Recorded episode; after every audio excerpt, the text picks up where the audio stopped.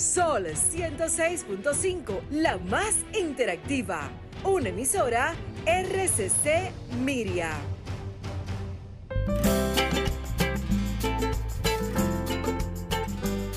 Preguntas y respuestas con altura y calidad. Entrevistas o compuestas en un paneo con personalidad.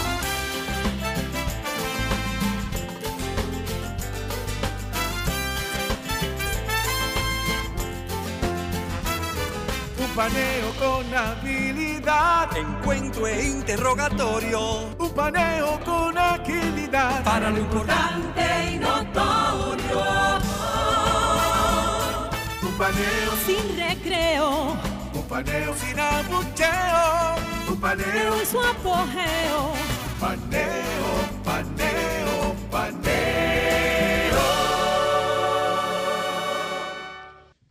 Saludos República Dominicana, soy José Eliseo Almanzar, esto es Paneo Semanal, dándole en primer lugar, como siempre, las gracias a Dios Todopoderoso por permitirnos estar aquí con ustedes y por contar con el favor de su audiencia a través de esta, de esta Sol 106.5 FM, en YouTube, nuestro canal Paneo Semanal y en el canal de Sol 106.5, así como seguirnos en nuestras redes sociales, Instagram, Facebook y Twitter, Paneo Semanal, saludando como de costumbre cada sábado a mi hermano y compañero Luis José Polanco. Muy buenos días, Eliseo, y muy buenos días a todos nuestros amables teleoyentes que nos dispensan el favor de su audiencia todos los sábados, de 10 a 12 meridiano, en este su programa Paneo Semanal. Bueno. Eliseo, con, comenzamos con nuestro paneo eh, internacional, como siempre. El mundo mundial. El mundo. eh, comenzamos con un dato histórico.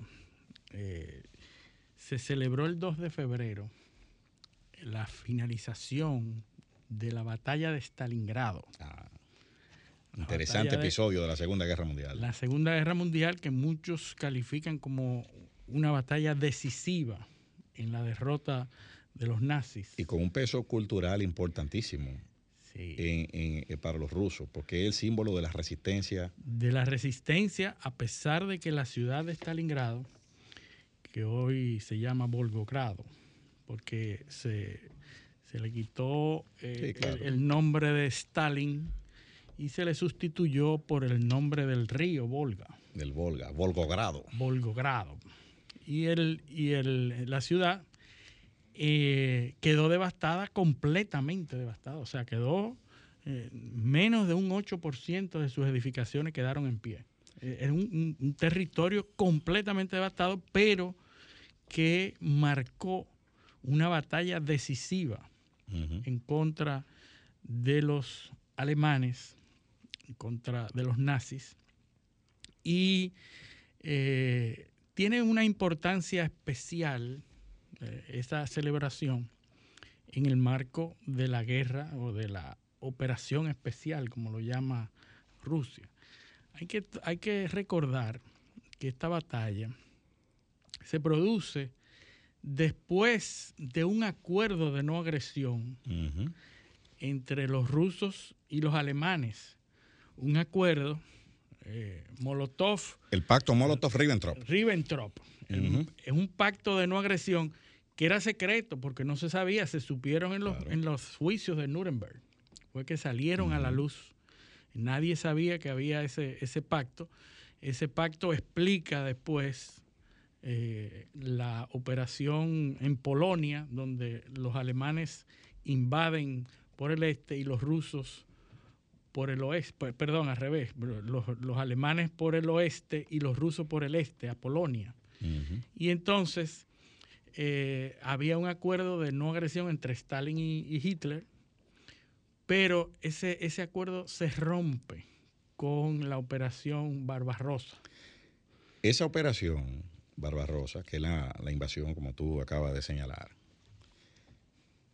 a Stanley lo tomó completamente por sorpresa. Sí. A tal punto que para articular una defensa eh, efectiva, los rusos se tomaron varios meses. Sí. Tuvieron que bajar de, Moscú, de todo el centro de Rusia, a enviar tropas.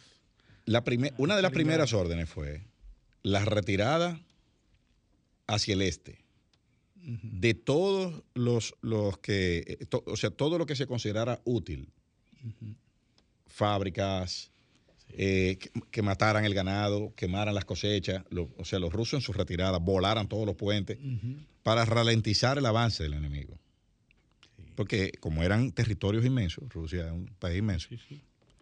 Sí, la, la idea era, eh, por parte de los alemanes, ocupar los campos petrolíferos del Cáucaso. por supuesto. Entonces, ese, ese era un, un hito importante, un, una- un punto geográfico importante para los alemanes. Entonces, esa táctica de retirarse para e- evitar es- ese avance fue importante, ¿verdad? Para A que, tal para que no pudieran lograr el objetivo que tenía Hitler. A tal punto, fíjate que eso fue, estamos eh, eh, conmemorando eso ahora en, en febrero, ¿verdad? Ujú, 80 años. 80 años. En julio, o sea, cinco meses después, es que Stalin emite una de las decisiones más trascendentales, que es la Orden 227, se llamaba. Ni un paso atrás. Ni un paso atrás que se hizo eh, famosa. Claro. El, el El- grito de los comunistas. Eh, no, no. Que el Che Sí, sí. en, en- en Cuba, la, eh, con- con- como era un La fenómeno de marketing, La reeditó. ¿Y qué era lo que decía la Orden 227? Forme dos ejércitos, uno de vanguardia y uno de retaguardia. El de vanguardia tiene la misión de expulsar al enemigo, o sea, a los alemanes. Y el de retaguardia, Eliminar. eliminar a todos los rezagados, rezagados o desertores del frente. Sí. Entonces, por eso que el Che dice en Cuba, si me detengo, empújame. Si camino, acompáñame. Y si retrocedo, mátame. Eh, De ahí es que sale esa, Esa frase, sí. e- esa frase. Forma dos ejércitos. Entonces, ¿qué se hacía? Había una lista de regimientos, eran los regimientos vacilantes. Eran de gente que no, no estaba muy seguro de ellos, de ellos, presos, gente que lo vaya con un fusil, vaya hacia adelante. Entonces, pero encañonado, Encañonado. eh, atrás, Sí, sí, si, si Sí. te devuelve. Gente, habían listas del partido, de gente que no estaba muy, porque había un, un sistema de inteligencia interno que funcionaba. Gente que no, de la que no se estaba muy seguro de su lealtad, entonces lo ponían en la lista de los regimientos vacilantes. Sí. Para que si se devolvían, recuer- recordemos que en, esa, en ese proceso que vivió Rusia, 20 millones de rusos sí, Murieron. sí. Una de las la batalla, la fatalidad más alta Por eso, de todas las batallas de la Segunda Guerra Mundial. ¿y, y por qué nosotros estamos hablando de eso? Porque es una, es la, como tú dijiste, es la conexión, porque es un tema cultural, de los rusos, ¿eh? Correcto. Los rusos, Y es la imagen que hoy está sacando Putin en la celebración de los Exacto. 80 años. Ese es el discurso y la narrativa que él está sacando y evocando. exacto, han peleado, los rusos han peleado en la cultura hi- histórica rusa, y eso lo hemos hablado varias veces aquí. Los íconos culturales de Rusia se forman en las invasiones al territorio. Ujú. Tchaikovsky en la música, Sí. Overture, 1812. ¿Qué es lo que narra eso? La batalla de Borodino. Sí. la, la- la guerra napoleónica, donde perdieron. ¿eh? ¿Cómo se llamaba la operación para sacar al enemigo? Eh, eh, la, la operación rusa, Bagration. ¿Quién era Piotr Bagration? Un general que per- peleó en la batalla de Borodino, que perdió. Perdió. ¿Entiendes? Y la operación se llamaba, la estrategia se llamaba la Maskirovka, que era simular ataques por eh, una... Diferentes frentes. Y entonces rodear, rodear a- a- al enemigo y, y- y- y- y tomarlo como prisionero y fusilarlo, pues los, los rusos Es también. decir, que en la psiquis del ruso está toda esta eh, eh, epopeya, todos estos eventos épicos Claro. que se sitúan en, las, en la cultura interna del ruso Por supuesto. y que nosotros como occidente interpretamos equivocadamente es que, que esa gente va a estar incómoda por estas operaciones, que va a estar que no va a estar de acuerdo con todo eso oh, pero claro, eh, Luis, y pero- apostamos a que internamente se desestabilice ese, ese gobierno de Putin y es todo lo contrario. E- e- Exacto, exacto. Ninguno de los países de Occidente, salvo eh, los países europeos, han tenido que pelear por su territorio. ¿Entiendes? Los Estados Unidos no ha tenido que pelear por su territorio. Nunca, nunca. Eh, al contrario, la fortaleza eh, estra- geoestratégica de Estados Unidos es que es un país imposible de invadir. Imposible. Imposible. Sí, sí, sí. Entonces, eh, eh, ahora, los demás países, por ejemplo, China no ha tenido, bueno, con Japón sí, pues Japón invadió, pero Japón. Invadió un porcentaje ínfimo de China, Sí, sí. que es la, la- la costa, la costa este, donde vive, donde vive todo el mundo, casualmente, Sí. que es la parte.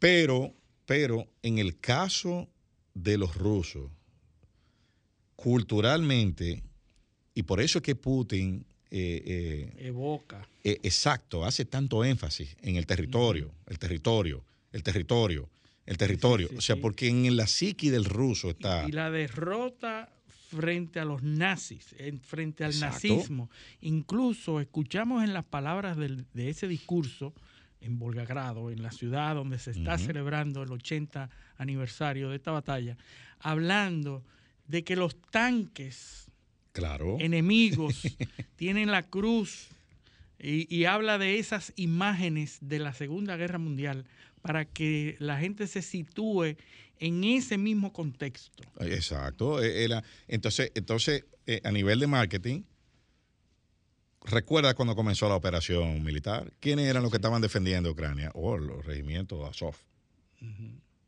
la, la brigada de Azov. O pero ven acá, esos fueron los que los colaboracionistas con los nazis Sí, para que invadieran. Y lo que él habló Ucrania. y que y lo que él habló cuando inició la operación la especial, desnazificación. desnazificación de. Ucrania. Del es batallón. decir, evocando siempre ese hecho.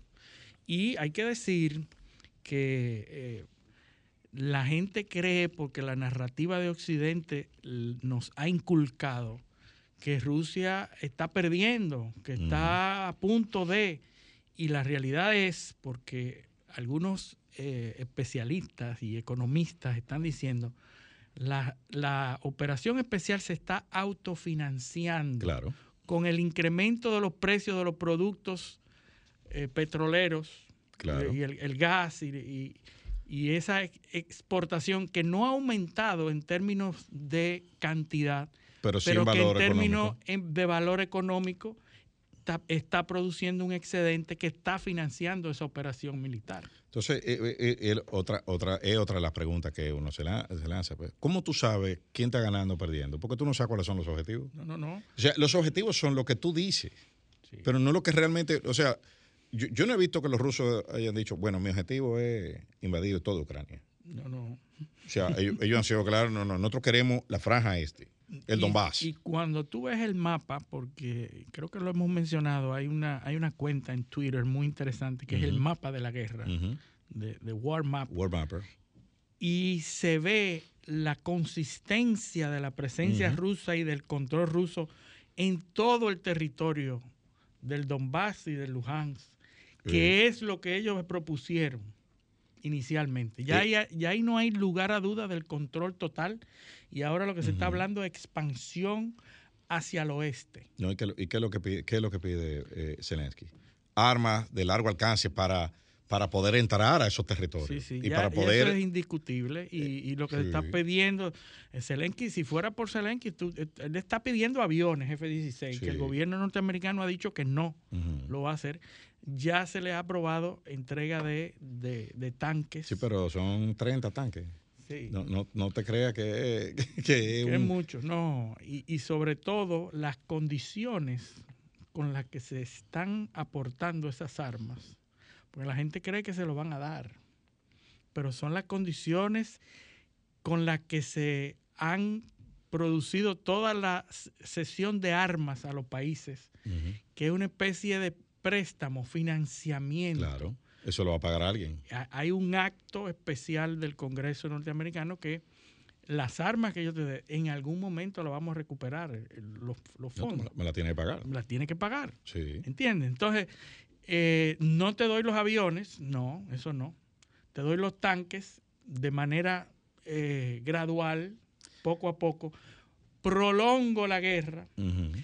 Y además prolongo la economía de la guerra que le está favoreciendo a, los, Estados, Unidos, de una manera que ya los analistas están hablando del bienestar económico de los Estados Unidos. Ayer vimos una noticia. El empleo. De los empleos. Sí. Los empleos están más. Los niveles de empleo de, de bajos niveles de desempleo no habían estado así desde 1969. Claro. O sea, los mejores momentos del empleo en los Estados Unidos son ahora. Que es un fenómeno que venía, que, se venía dando, sí, se venía dando ya pandémico. Eh, eh, eh, eso está empujando, ese es parte del componente inflacionario de Estados Unidos ahora. Porque está empujando los salarios hacia arriba. Por falta de, oferta de mano de obra. Entonces los salarios en, Estados Unidos, al ser una economía que se sostiene mucho del comercio, los salarios juegan un, peso específico muy importante en los costos de producción. Entonces, al incrementarse los salarios, eso ha sido un, eh, eh, un factor que ha incidido mucho en, la, en, el tema de la inflación. Entonces, eh, es interesante ver eso y sigue, sigue Alemania, y es una posición que sigo sin entender, siguen los alemanes adelante, o sea, en, la, de carne de cañón, mandando tanques, siendo el objeto de propaganda, eh, dándole pie a la propaganda rusa y pagando los platos rotos económicos y arrastrando a la Unión Europea completa en esa, eh, en, esa eh, deriva. Porque la economía alemana es la más importante en el Producto Interno Bruto de la Unión Europea. Entonces, imagínate, ya hemos, hemos, analizado estadísticas de, de inventarios, de órdenes, de pedidos del mercado interno, de problemas en la cadena de, suministro, porque el cortoplacismo es lo que parece que está imperando. O sea, bueno, como no tuvimos problemas en este invierno para calentarnos, porque teníamos, llenamos la reserva de gas, ¿y cuando hay que rellenarla? Bueno, hay que ver. ¿Y cuando hay que rellenarla? porque va a haber que rellenarla en un momento, se está consumiendo ahora mismo. Entonces, el año que viene van a gastar 200 mil millones de euros otra vez eh, con un subsidio generalizado para, para calentarse y para, mantener la industria funcionando. Eh, Europa parece ser uno de los de los de las zonas que más va a sufrir o que más está sufriendo eh, el asunto de la guerra. Pero sobre todo Alemania, Luis, porque, porque otros países como Francia eh, sufren, porque lógicamente cuando hay una economía tan grande y tan integrada como la de la Unión Europea, pues sufren todos. Pero, pero Francia tiene su matriz eléctrica nuclear. Nuclear. Italia tiene y está apostando a aumentarla para por supuesto por supuesto. No ahora tiene ahora logró reclasificar la energía nuclear como energía limpia. Entonces eso significa que ahora eh, se, abrirán eh, nuevas carteras de inversión nueva, nuevo financiamiento y se podrá expandir y mejorar el parque nuclear. España ya negoció con, con Argelia, para, para eh, resolver su problema eh, del gas natural. Y también tiene un, parque nuclear importante. Italia también está eh, tratando de, buscar su, su gas natural. Los nórdicos también tenían su asunto resuelto. No, no, pues Noruega, Suecia tienen, tienen, tienen su propio gas natural. Le están vendiendo a Alemania incluso. O sea que ahí... Alemania. Alemania y, lo, y, y, Polonia, que también está reclamando su, su, o sea, eh, pónganme a jugar a mí porque yo estoy yo soy que estoy perdiendo. yo estoy en la, en la primera línea de batalla, estoy yo. Otra vez. exactamente, exactamente. A Polonia lo desbaratado todo el mundo, lo que se iban y lo que venían. Siempre. Eh, entonces, los polacos están en el medio y están exigiendo también su, su, su cuota de participación. Y también está eh, los, los Hungría. O sea, hay, no está tan fácil el, el, el, el movimiento. Y está el tema de Turquía con Suecia y Finlandia en la OTAN. Sí, sí que de acuerdo al, pacto del Atlántico Norte, para la inclusión de otro país, otro miembro, todos los miembros actuales tienen que aprobar de manera eh, completa, ¿no? Eh, unánime. Unánime, siempre. Entonces, eh, se está considerando la inclusión de Finlandia y Suecia. y Suecia, dos países que quieren formar parte de la OTAN. Y entonces hay un miembro que se opone, que es Turquía. Turquía. No, no, que, que, porque todavía no se opone, pero no lo aprueba. No aprueba. porque tiene una serie de, de condicionantes. De... Eh, en, en, las votaciones iniciales, pues eh, lo ha vetado. Exactamente. Ha vetado el conocimiento de la inclusión de esos países. Y entonces tiene poder de voto porque es miembro. Tú, tú recuerdas, yo te dije que Turquía los turcos tenían su eh, eh, son de los grandes ganadores de esta de esta sí, contienda. También, correcto. Eh, eh, Turquía, en Europa hay dos países que han ganado con esto. Si se puede decir que Turquía está en Europa, pues eso es discutible sí, también. también. pero, pero ahí está Turquía y está también Grecia. Los griegos son los que transportan todo el petróleo ruso. Sí, porque tienen la flota marítima. Son, lo, lo, son, bar, son armadores griegos, los, los armadores, armadores de barcos. De barcos. Entonces. ¿por dónde fue que lo, por dónde que lo están pellicando? Por los seguros. Sí. No te aseguramos la carga. Bueno, pues entonces ahora se están yendo a aseguradoras, que ya hay aseguradoras grandes en Asia. No internacionales. Que, que, que, se encargan no, de. No de, tradicionales. Pero. Exacto. Entonces, eh, eh, por ahí, por ahí hay un, un, un tema. Eh, también está lo, el tema de la, del ingreso, el posible ingreso de Ucrania a la Unión Europea. Uh -huh. Que Ursula von der Leyen Dijo, bueno, no, se reunieron en la capital. Sí, dijeron, Kiev. espérate, o sea, ustedes han hecho algunos avances, pero no hay fast track. Sí. O sea, eh, espérese que no, no es así. Vamos la por parte. Sí, no, que no es así. Ustedes han hecho algo, eh, vimos un par de redadas, eh, anticorrupción en Ucrania, que por cierto, que hay que recordarle a la gente que Ucrania... Uno de los países más corruptos. Sí, está solo dos puntos por encima de nosotros en los, rankings, en los rankings de corrupción mundial. Si usted Imagínate. cree que aquí, usted de que vive diciendo que aquí se lo roban todo, en Ucra Ucrania, que está recibiendo miles de millones de dólares en efectivo, en armas, sin ningún tipo de control y de fiscalización por nadie, nada, sí. porque es un país que está en guerra, solo está a dos puntos por encima de nosotros en, en, en los rankings de corrupción, hasta el año pasado. No sé en el de este año cómo quedaron. Pero, pero, eh, es para decirle que, y ese país quiere entrar a la Unión Europea. O sea, quieren entrar a la Unión Europea. Por eso que los europeos, el resto de la Unión Europea dicen, pero espérese, vamos a...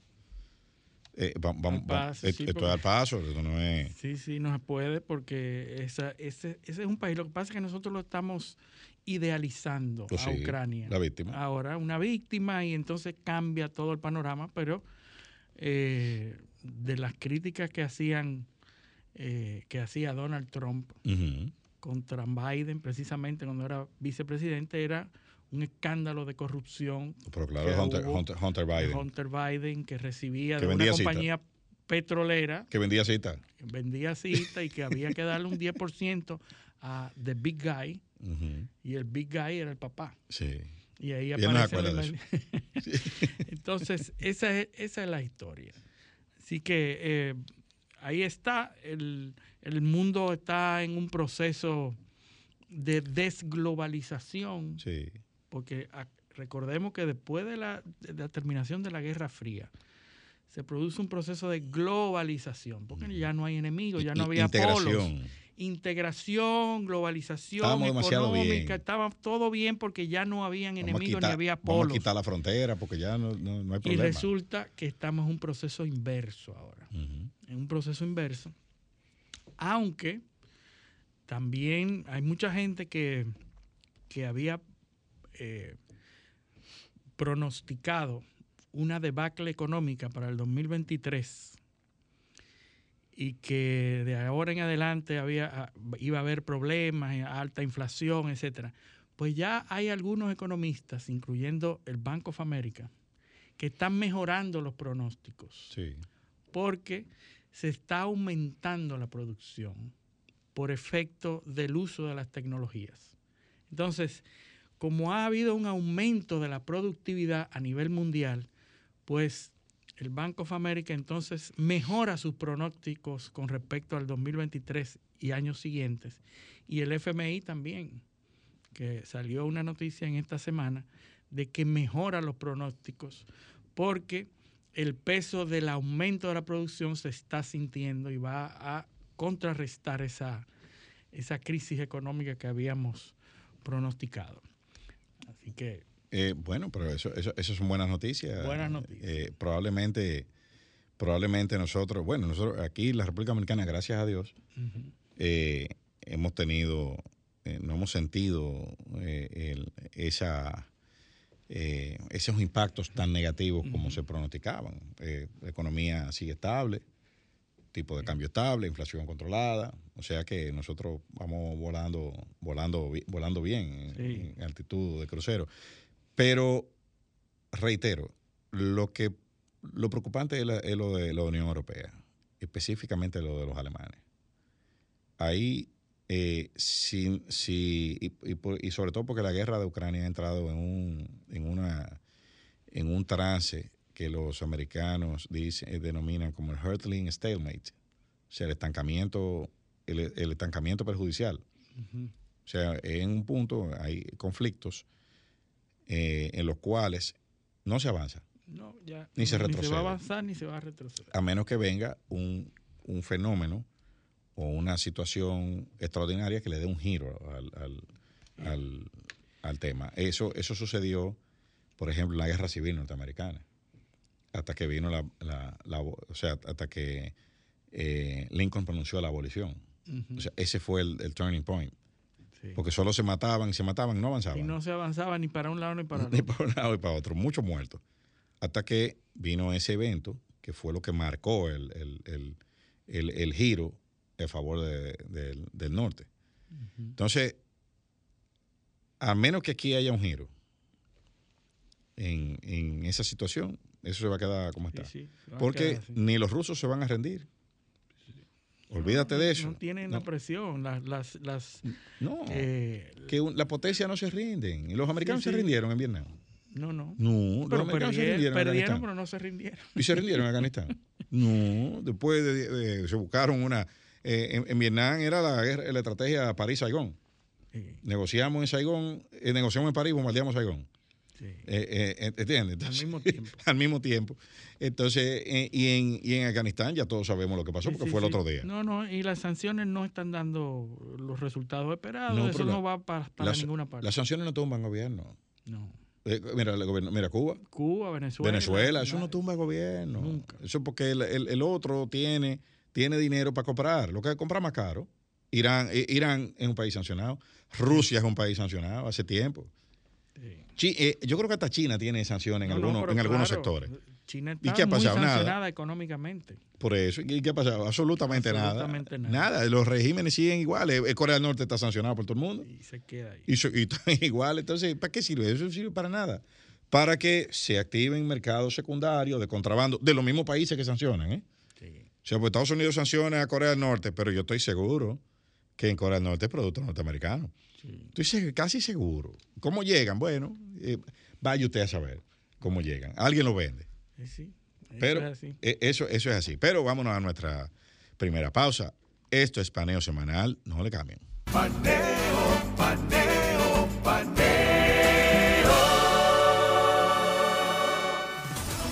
Sol 106.5, una estación del grupo RCC Miria.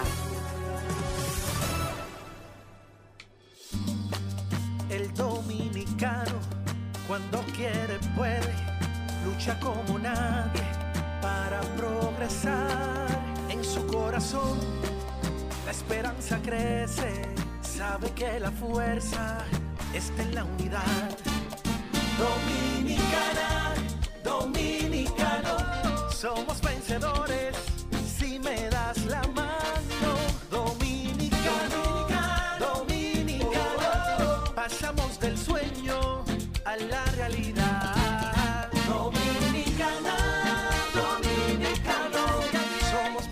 vida es como una carrera, una sola, en la que cada día damos la milla extra y seguimos transformándonos, porque lo más importante no está en lo que hicimos, sino todo lo que hacemos para ser invencibles.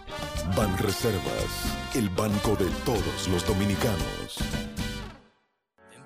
cuando me levanto, el sol me alumbre en la mañana. Me tomo mi café del campo. Un cristal de caña. es natural. De caña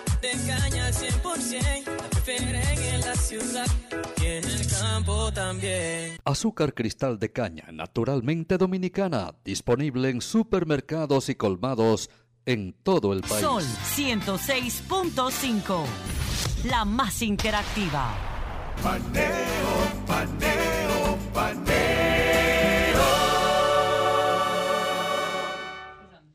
Continuamos en Paneo Semanal por esta Sol 106.5 FM, también en YouTube, en nuestro canal Paneo Semanal, el canal de Sol 106.5. Y en nuestras redes sociales, Instagram, Facebook y Twitter, Paneo Semanal. Dime Luis, los globos. Eliseo, eh, eh, el 3 de febrero comenzaron a reportarse eh, objetos voladores, un objeto volador no identificado en Montana, los Estados Unidos. Comenzó la gente a llamar que había un- una especie, una esfera blanca muy parecida al, al aspecto de la luna, pero mucho más pequeña, en el cielo de Montana, Estados Unidos. Y comenzó la gente a llamar y a buscar. Y salieron aviones de reconocimiento eh, especializados de la Fuerza Aérea Norteamericana, le dieron la vuelta, buscaron, incluso se publicaron imágenes de los, los aviones eh, haciendo el reconocimiento de este objeto misterioso en Montana, Estados Unidos.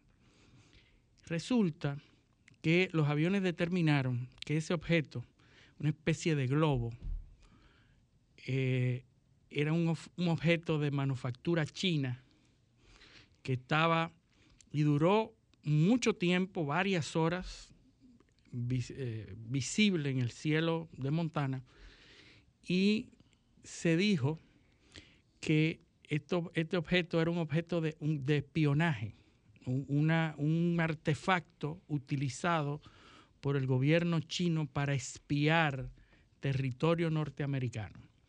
Hay que recordar que en Montana están uno de los centros más importantes de los silos nucleares, de donde salen los, los, Los misiles. misiles intercontinentales. Está obviamente en el centro de los Estados Unidos para tener mayor efectividad. Está justamente eh, en Montana, en Dakota del Norte y en Wyoming. Ahí están, se entienden, la posición exacta no se sabe, pero se conoce Claro, que en esos tres área. estados hay los, los silos nucleares más importantes de, de defensa norteamericano. Entonces, el hecho de que aparezca un objeto volador no identificado, que ya, está, ya sí se identificó como un globo de manufactura china, Me parece que los chinos admitieron que los chinos, entonces, cuando se le quiso, no se le quiso dar la importancia, el Pentágono no le dio mucha importancia, de hecho, no lo derribó, se mantuvieron ahí. El Pentágono dijo, sí, estamos averiguando. Eh, los chinos han informado que se trata de un objeto volador eh, para fines meteorológicos que es una estación que se descarrió y que se fue volando justamente encima del territorio de Montana, que es estratégico. Y entonces, eh, volando a 20 mil metros, hay que recordar que los, los jets, los, los aviones privados, los, los, los A600, los, los aviones 747, vuelan a 33 mil pies, es decir, a Y- 10 mil metros. Y esto estaba volando 24 mil 24.000 metros. Es decir, muy por encima de donde, de, la altura de crucero de un jet.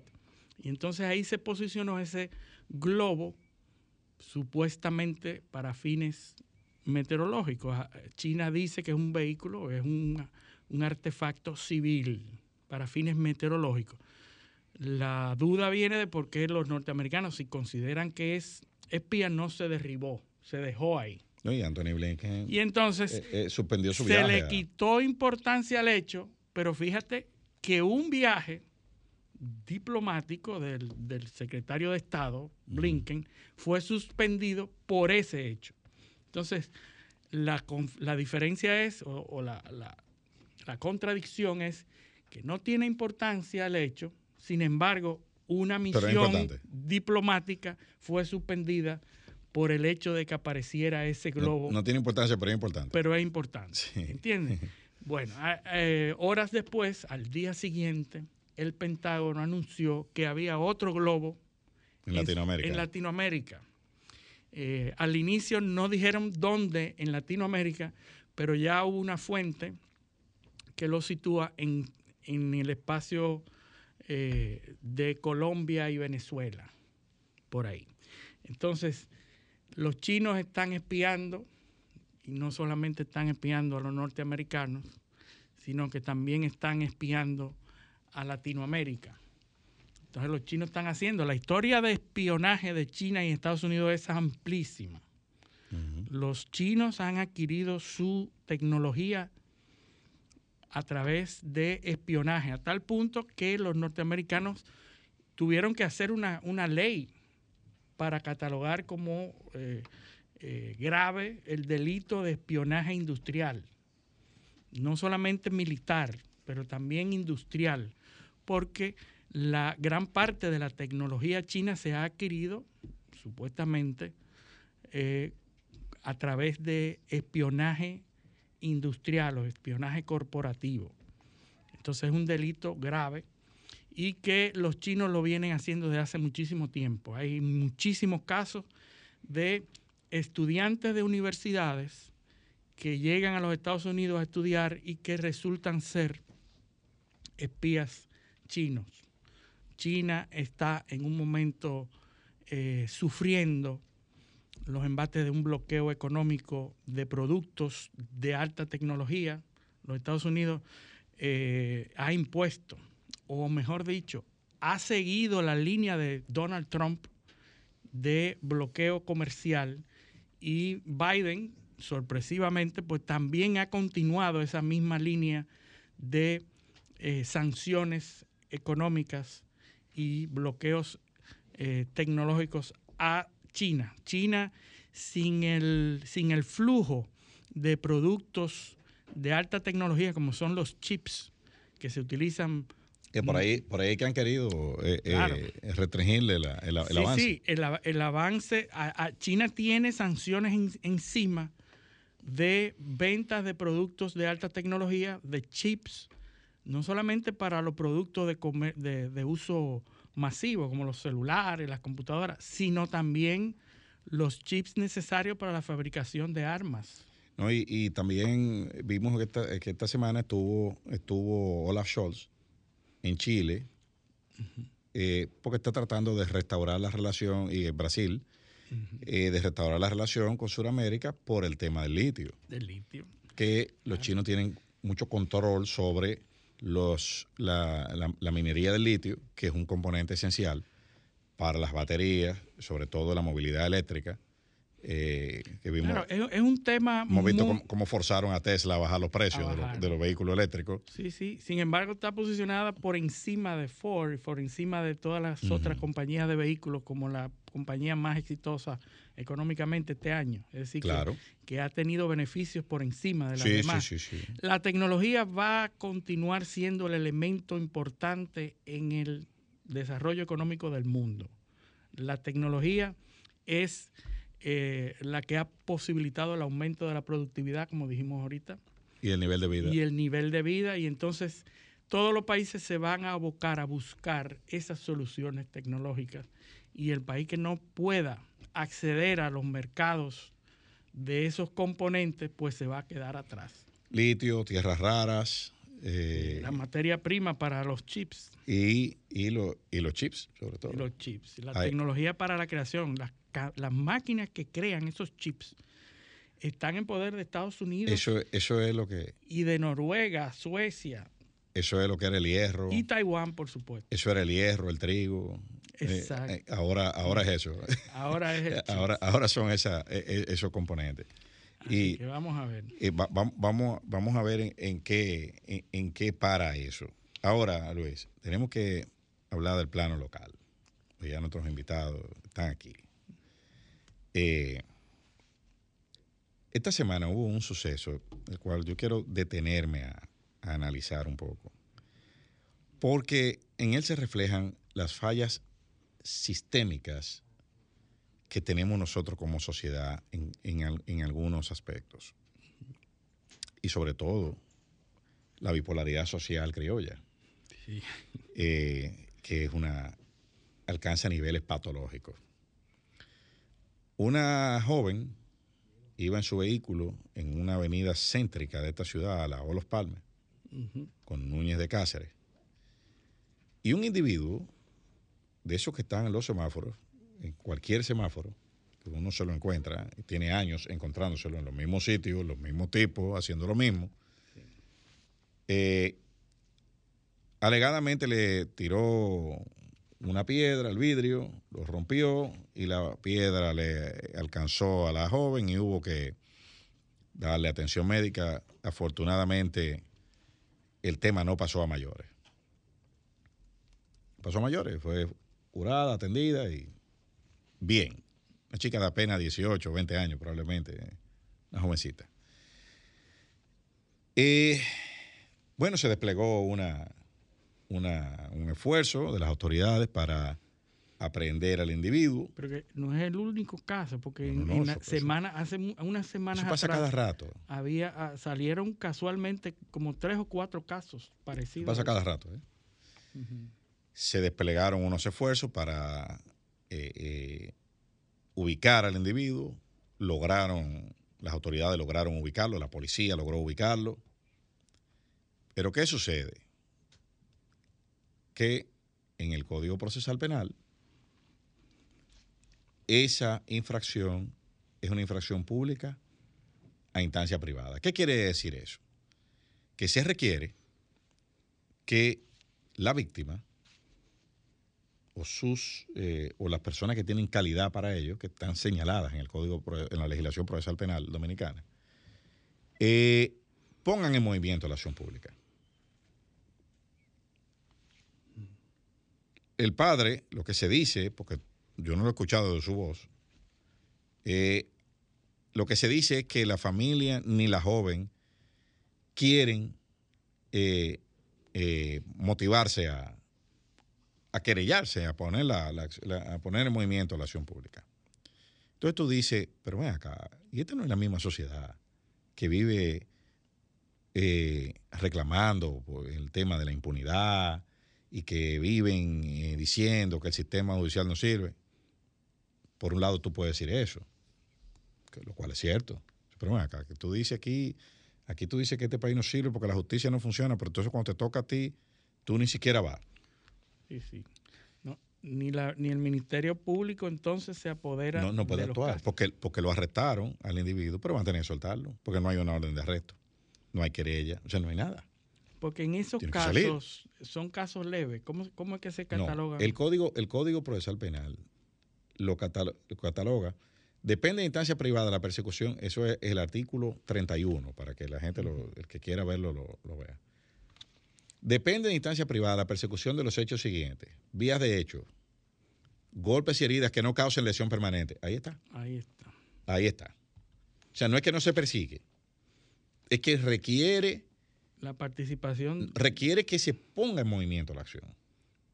Por que parte, se lleve a cabo del, del, del afectado. Dicho de otra forma, el Ministerio Público no puede por iniciativa propia accionar, tiene que ser apoderado por la víctima o las personas que tienen calidad para ello, que están en el, en el- eso lo dice el Código el Penal. Código Procesal Penal. Procesal Penal. ¿De qué fecha es? no, no, el Código Procesal Penal es del año 2000, 2002. 2002. que se modificó recientemente. ¿Para qué? Oh, para, para convertir en infracciones de acción pública los robos sin violencia y sin arma. Pero en el, en el numeral anterior, ese es el numeral 4 del artículo 31. En el numeral, dos números más para arriba, el 2, es el que dice que los golpes y heridas que no causan lesión permanente, lo que yo acabo de leer. O sea, aquí no nos detuvimos como sociedad a ver una sociedad tan violenta como esta. Nosotros no fuimos capaces de, detener, de, de mirar dos numerales más arriba. Y decir, pero vamos a poner esto también. Igual que el robo. Ajá. Si el robo, si el robo sin violencia y sin arma lo vamos a, a- a- a convertir en una infracción de acción pública donde el Ministerio Público pueda actuar a iniciativa propia. No ¿Por importa qué que no tenga violencia ni armas, el Ministerio Público puede perseguir. puede perseguirlo? Puede accionar. Entonces, ¿por qué cuando se golpea a alguien o se agrede, el Ministerio Público no puede actuar? Eso no tiene lógica. Absurdo. Eso es una cuestión absurda. Sí, porque se le está quitando la violencia al otro para poder accionar, pero la que tiene violencia. Exacto. entonces Lo no. que pone en peligro la integridad física de la gente, Sí. no, eso no. Eso no. En una sociedad que tiene un problema de violencia. Sí. Que Co- debe ser, que debe permitirse a la acción Sí. pública, a- al Ministerio Público perseguir y accionar. Perseguirlo. ¿Por qué? Porque ¿cuál es la lógica que impera para, para eh, eh, convertir en acción, en, en- en infracciones de acción eh, privada, es robo sin violencia y sin armas? Ah, no, que hay que perseguir, para dar ejemplo. Eso. Bueno, pero si la- eh, esa misma lógica debe imperar entonces para, para aprender a los violentos. Yo no estoy de acuerdo con eso, ¿eh? con que eso se convierta en, en una, en, en- un tema de, de, de acción pública. Porque no, si tú no, eso tiene, o condiciono eso Mejor. a que haya, a que se destinen recursos. Porque si ahora tú lo que le estás poniendo carga al Ministerio Público, ¿dónde están los fiscales que van a investigar eso? ¿Dónde está la- el presupuesto? Las de- herramientas. las herramientas. O sea, tú no- aquí no nada más sentarse a- a aprobar cosas que no se van a cumplir en la práctica. Entonces, eso por un lado es el tema de la bipolaridad social. Pero por otro, es la falta de respuesta sistémica. O sea, la policía fue y lo agarró. Ah, no, ya cumplimos, ya lo agarramos. No, no, para su casa. No, porque tú no puedes ni siquiera salir a agarrarlo, atrapar al individuo, Sí, a menos que lo atrape cometiendo el, el- el hecho en, fla- en flagrancia. Para lo cual también hay un procedimiento en el Código Procesal Penal. sí. Pues eso no es de que es flagrante porque yo lo dije. Eso no es así. Aquí hay serios problemas con ese tema de, de los delitos Mira. y de los crímenes. Hay problemas de inconsistencia. Claro. Entre Porque, las porque normas. las auto- las autoridades, sobre todo lo de los cuerpos eh, represivos, aquí, policía, eh, policía o militares, todos hablan pestes del Código Procesal Penal. O sea, todos. Ninguno, ni- yo, no- yo, yo creo que yo no he hablado con el primer policía en este país que diga que el Código Procesal Penal eh, eh, o, o que entienda que es un- una herramienta válida, una ley que tiene más de 20 años ya. Sí, sí. O sea, esa ley tiene 20 años. Señores, ese es el código que hay, con ese que hay que actuar. Entonces, hay una reticencia y, y- y patológica a respetar, a, a- a seguir procedimientos. Con todos los problemas que tenemos con nuestros sistemas de persecución, de la policía, los fiscales, y entonces con las debilidades de ese código, no hay herramientas, no hay manera de perseguir el delito, no hay manera de perseguir el crimen de manera eficiente. Yo fui testigo esta semana que pasó de un fraude electrónico que envuelve, eh, envuelve el DICAT, que envuelve el DICAT, un fraude mediante el cual a través de redes sociales se captan unos fondos, se produce una, eh, una eh, transferencia de fondos entre el banco y el producto es ficticio, no hay producto que abundan esos casos, hay miles de casos donde una persona inocentemente paga, transfiere y entonces el producto no existe. ¿verdad? Entonces se va al DICAT y el DICAT perfectamente saca Ubica. qué fue lo que pasó. La persona, el hecho, las- la, dirección, la- los fondos, a quién le cayó, el dueño de la cuenta, todo está listo para resolverse, pero no puede hacer nada. No puede hacer nada. ¿Por Y lo que se acude es a llamar de buena fe al que se robó el dinero Claro. para que lo devuelva. ¿Tú Y el señor que lo robó dice, no, yo, y busca, y le da largas, y entonces el afectado no tiene más remedio que ir a una fiscalía donde le dicen que en un mes puede que se obtenga una acción Claro, a favor y que eso se queda así porque está organizado todo para que alguien El numeral 5 de ese artículo 31 del Código Procesal Penal coloca entre las infracciones de acción eh, pública a instancia privada, o sea, que tiene que ser puesto en movimiento el Ministerio Público por el afectado o las personas que tienen calidad para ello, la estafa. Eso es una estafa. Eso es una estafa. Entonces, si usted no va y pone la querella, la policía puede hacer el mejor trabajo del mundo. Ahora, ¿por qué la gente no va? Porque eh, ese, uno, es muy fácil decir, ah, no, pero es que no van por vago. No.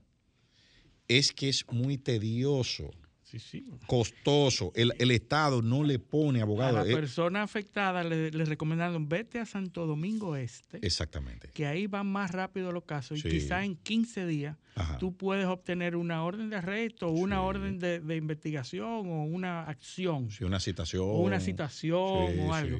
Que tú tienes que costear, el alguacil tiene que pagarlo tú. Sí, y todo lo demás. Entonces, al final terminas pagando más de lo del, monto que te afecta. y, cada, y cada vez que te llaman, cada vez que hay una actuación procesal, te llaman, entonces tienen que ir perder el día entero.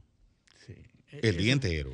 Terrible. Todo está eh, organizado para beneficiar a los defraudadores. Entonces, entonces eh, así como dije al principio, lo de la familia de la joven, así te digo que yo los entiendo. El que ha ido, el que ha ido a un tribunal en este país y sobre todo donde se conocen ese tipo de cosas, en Ciudad Nueva, en la, provincia. O sea, donde se, señores, eso es perder el día entero ahí. Para nada.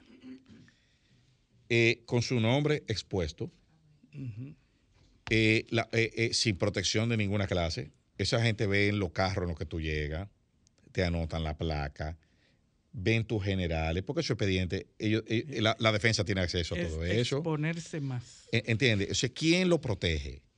Nadie. Al imputado le ponen su, su abogado. De oficio. Sí, sí, sí. Su sistema de defensoría pública funciona para él. Y se supone que al, a la víctima la representa el Ministerio Público. Pero ¿quién la protege? No. Entonces, ¿Cuánto tiempo? Con, la cantidad de procesos que tiene el Ministerio Público. Oh, claro. miles. Miles de casos. Por, eso que, por eso que aquí hay gente que te dice, ah, no, pero que los ricos salen de la cárcel. Pero claro, porque él, tiene para pagarle a un abogado que se dedique a su caso. Sí, sí, de grandes oficinas que ponen una persona ahí. Tú sabes que cuando tú ves las estadísticas del sistema de defensoría pública aquí, tú te das cuenta que más del 80%, creo que el 85% de, la, de los casos que entran a la jurisdicción penal se van con defensores públicos. Porque la gente, eh, eh, eso, eh, o sea,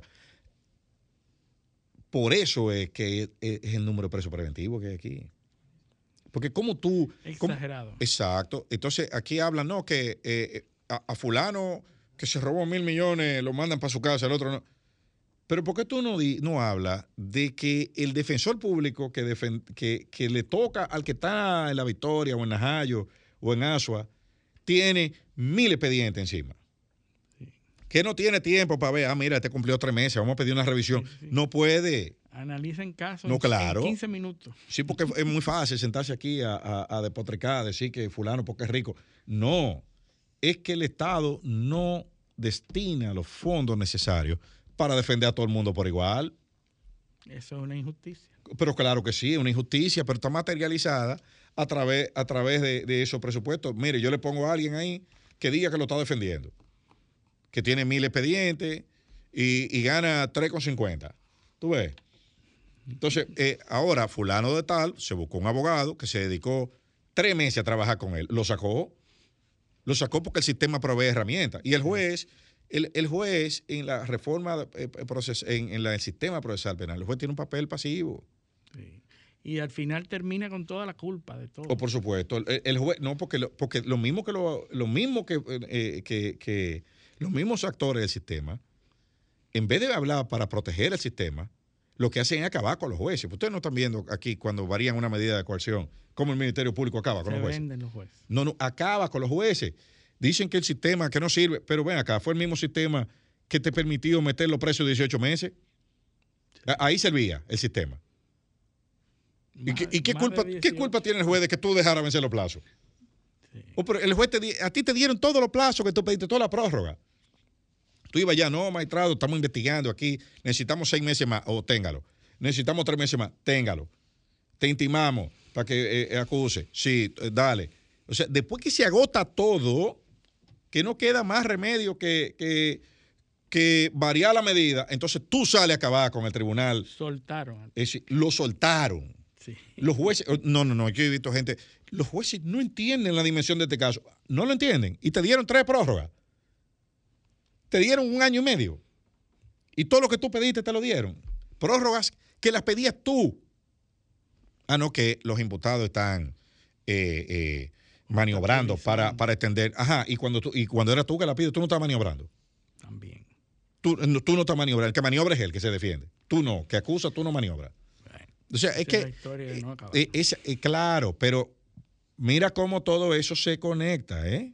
Sí, y el sistema. Todo es, un, es una mentalidad, eh, una aversión a seguir proceso y a evaluar las cosas según, la, según las emociones y las pretensiones particulares momentáneas, porque tampoco hay una visión sistémica, ¿eh?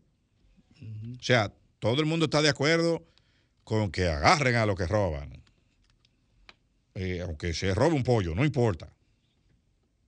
Ahora, parece que en este país a nadie le importa que al que agrede a otro lo puedan procesar penalmente. Nadie se lo pide al fiscal. No, no, nadie le importa esa vaina. Eso no, no, nadie, eso no funciona, eso no. Nada. Ese tipo le dio una pedrada a esa muchacha. La familia dice, bueno, mire, yo no voy a bregar con eso.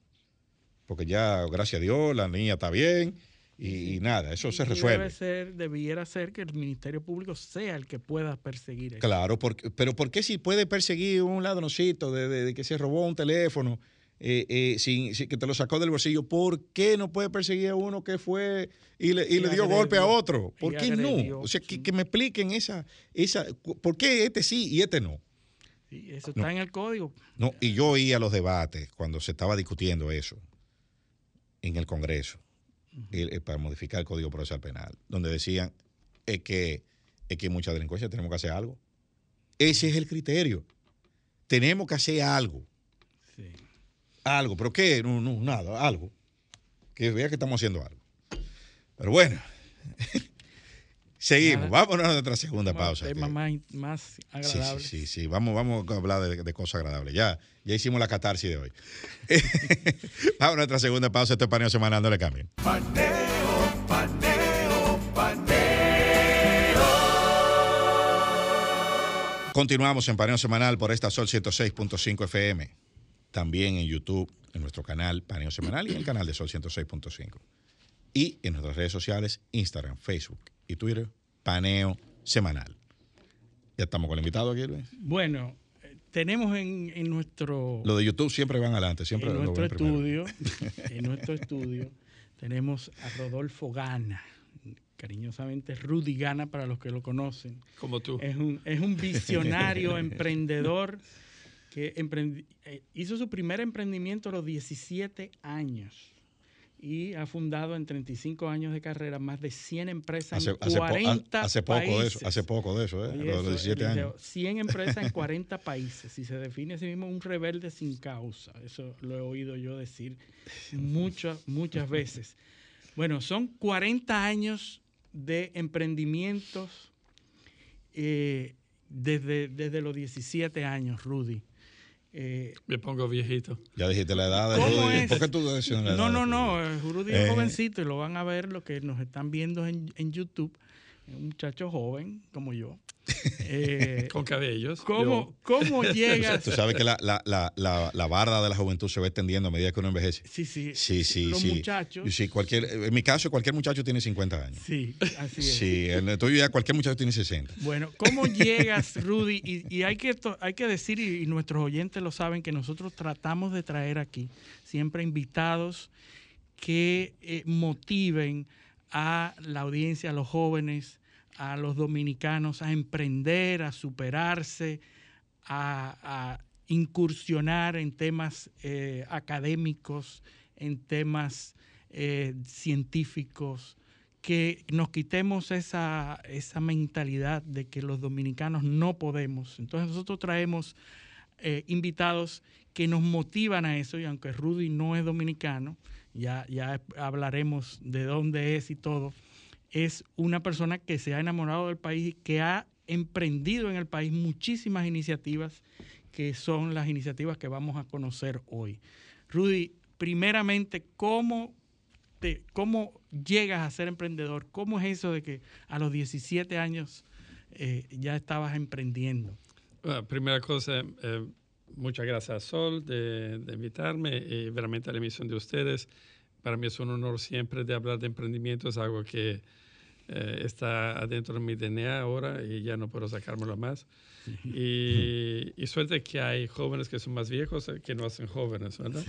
Okay. muchas gracias por la...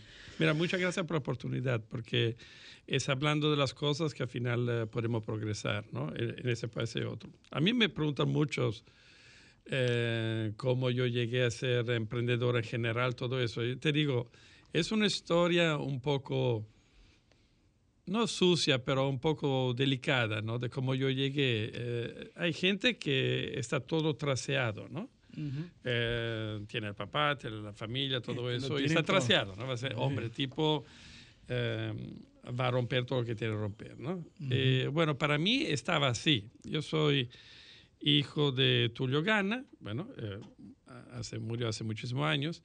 Él era el presidente del grupo Nestlé era construido por la Tres Américas. Él construyó en los años 50, eh, 60, prácticamente toda la fábrica de Nestlé de Norteamérica y Sudamérica. Uh -huh. Y um, yo nací en Fulton, que era al lado de Syracuse, donde él había trabajado en la, en la fábrica de Syracuse, oh, okay. ¿no? de Nestlé. Y después dos años que nací ahí, que se hizo americano por eso, es suizo porque él era suizo-americano. Él era suizo y estaba en Estados Unidos. Sí, suizo-americano. Uh -huh. uh, cogió uh, por... Eh, él cogió la, la, cogió la nacionalidad americana porque ha hecho mucho en Estados Unidos, se la han dado -huh. enseguida, en esos momentos, ¿no? Estamos hablando de los años 57, o sea, yo, 1957. Ahora, yo de verdad, mi, mi, carrera estaba traseada porque cuando nos fuimos después de dos años, movimos las operaciones en Argentina, donde él construyó la, la fábrica de Don Torcuato, ¿no? que está en Buenos Aires, Torcuato. y otras, ¿no? En Perú, nosotros nos movíamos entre Perú, Uruguay, Chile, eh, Brasil y Argentina, ¿no? Un movimiento completo, como si fuera el hijo de un embajador, ¿no? Pero la base era realmente Buenos Aires. Uh -huh. y, y, y yo estaba traseado a los siete años tenía mi chofer privado, uh -huh. mi carro privado, a los siete, ¿eh? uh -huh. mi carro privado, estaba siempre encravatado, todo eso, me iba a la escuela americana, eh, tenía eh, siempre corbata, tenemos el presidente de Argentina que venía cada dos semanas o tres semanas en nuestra casa, ¿no? -huh. que estaba, los años 57 era más simple, ¿no? Sí, era, sí, era sí, complicado, claramente no había la devaluación y la, el problema que tiene Argentina hoy, que es una relación por un país eh, como sí, eso. Sí, era la, la, Suiza de Latinoamérica, Argentina. Exacto. Cuando tú estás en esta casa, ya tú sabes, ¿no? Eh, a lo, te vas a, qué sé yo, a Yale, después te vas a eso, después tomas eh, responsabilidad en grande empresa. Yo estaba listo, sí. ¿ok? Programado. Bueno, un día a Buenos Aires, eh, y eso lo digo, le voy a llevar sonrisa porque parece una historia dominicana, ¿no? Pero eh, eh, mi mamá, que estaba afuera para hacer compras, vuelve dos horas adelante en la casa y encuentra a mi papá en la cama con dos mujeres, ¿no? eso es la parte sucia de la historia. ¿no? Y mi, papá, mi mamá, una italiana de, de Venecia, sangre caliente es, una, es un, para, minimizar, para minimizar, ¿no? Uh -huh. se quede. Tranquila, dice, ok, no hace escándalo, toma a su hijo, yo abajo de la... y me lleva por barco a Venecia, donde están su, su, familia. su familia. Y ya, acabó. Ahora, momento. Estaba todo traseado, memoriza, ¿no? Todo sí, sí, sí. Y me voy. Y mi mamá me deja tres meses para aprender el italiano. Y en ese momento hablaba inglés y español. Me lleva, me, me deja ahí, se va en Suiza, porque tenía que la ciudad suiza, encuentra un trabajo, me llama, a la edad de ocho años, tomo un tren solo solito de Venecia a Lugano, uh -huh. que está en Suiza, y ella trabaja por Budget, uh -huh. Rental Car. Budget Rent Car. Uh -huh. Ok, que si no quiero hacer publicidad, pero que no sabíamos que o sea, íbamos de, de, a fuiste, comer. Fuiste de un extremo al otro. No sabíamos que íbamos a comer dos días después. Sí. Okay. Historia muy dominicana esa, ¿no? Sí, sí, sí, claro, claro, claro. Pero lo que quiero decirte es que el emprendimiento no es siempre como todo piensan, ¿no? Porque eh, a mí me encuentran, me hablan, y, y, hablo mucho, hago mucha presentación todo eso, y preguntan, y son muy admirativos, y digo, mira que eh, no son, el emprendimiento no es que ser emprendedor no es que nace así, uh -huh. es uh -huh. muchas veces, la mayoría, las consecuencias de situaciones, ¿no? Ni siquiera hay que uh -huh. tener dinero, sino... Yo he, yo he necesitado voluntad. de ser emprendedor por necesidad de pagarme mi estudio, porque uh -huh. nosotros por X años estamos en, en quiebra. Yeah, okay? sí. Lugano, todo eso. Ahora, yo me transformé inicialmente por uh, una otra anécdota que tomaría demasiado tiempo, pero veramente muy simpática, la veremos eventualmente la próxima vez. Pero me transformé uh, en fotógrafo Uh -huh. eh, porque era apasionado de fotografía, me compré mi primera cámara después ocho meses de trabajo lateral con mi escuela, haciendo billetes, haciendo cosas, ¿no? Me compro mi primera, eh, mi primera cámara, hago fotos, como hacía waterpolo, filmaba eso, que sí, uh -huh. fotografaba eso. Y una vez una, una fotógrafa profesional, Liliana Blender, pasa por ahí, le cae su máquina fotográfica porque era las finales de, de, waterpolo donde Lugano era un grandísimo campeón en ese momento, le cae la máquina fotográfica en el agua, el agua uh -huh. me mira a mí tomar foto, se interesa lo que estoy haciendo, ve que tengo eh, el film correcto, la cámara correcta, todo eso, hago fotos de la buena posición, me dice, ¿puedo tomar tus fotos? Y, y yo le digo, solo si, ahora, si las fotos te funcionan, no quiero ser pagado, pero quiero ser tu aprendista. Ah. ¿Ok? Uh -huh. Gratis. Te, te, convertiste en el aprendiz de ese fotógrafo. Y con eso me pagué todos los estudios porque yo me transformé en un, un fotógrafo a, a, los 16 años. ¿eh? Wow. Me transformé en un fotógrafo de, um, de deporte, después de actualidad, después de política y después de moda en los años. ¿no? Y con eso me pagué toda mi universidad. ¿no? Y con eso salió mi primer emprendimiento a lo, cuando yo me mudé a Zurich a los 18 años como todos los gauchitos de aquí, nos vamos en discoteca con la muñeca ¿no? del momento y veía que la discoteca era siempre muy asombrado, no había cosas, no había luces psicodélicas, pero no había nada. Y me salió la idea de decir, pero ¿por qué no ponemos fotografías? Uh -huh. Y empecé mi primer emprendimiento, que era eh, eh, fotografado cosas extrañas, muy coloradas, saturadas, con filtro, todo eso. Uh -huh y hacía diapositivas proyectadas, que yo compré el proyector, todo eso, he hecho una inversión, banco, todo eso. Y después, seis meses, tenía 20 discotecas que me alquilaban las fotografías, que cambiaban y todo. las máquinas de proyección de esas diapositivas. O sea, que parte de la, la, la, la, decoración, o sea, la, del ambiente eran las diapositivas. Que eran extrañas, ¿no? Había sí. un poco de nudos, pero la, la cosa era cosas saturadas de, de color de rojo, verde, cosas Psicodélico, sí. imagínate. Sí, tenía 200 mil fotografías. Slides. Tú tenías una, una, base de, una base de 200 Pero mira, en ese momento wow. no había computer. No, no, no, claro, imagínate. Yo 200 mil diapositivas. Yo llenaba, llenaba, esos carritos de la fotografía y las ponía así. O sea, ese fue mi primer emprendimiento. Me pagaban todos los meses 200 francos suizos, ¿no? Y tenía 20. Y eso es mucho dinero en los años 50. Sí, wow. no, pero claro. Y después lo vendía a un fotógrafo. Hecho.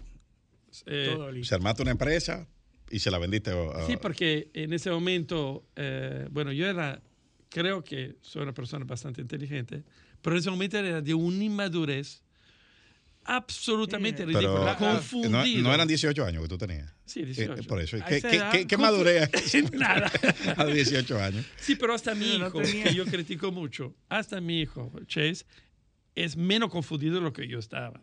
Sí, sí. Porque yo bueno, solo la ausencia decir de padre, que es, es una de las condiciones que abundan mucho. Claro. Yo he tenido que hacerme, mira, ese es el punto ¿no? que ha guiado toda mi familia. Mi papá murió a mis 20 años. Yo no lo vi, eh, yo no lo vi adelante de su muerte por uh, 11 años. ¿Okay? Uh -huh. Yo lo vi muerto. ¿no? Llegué en Suiza, lo vi una vez y él después desapareció. ¿no?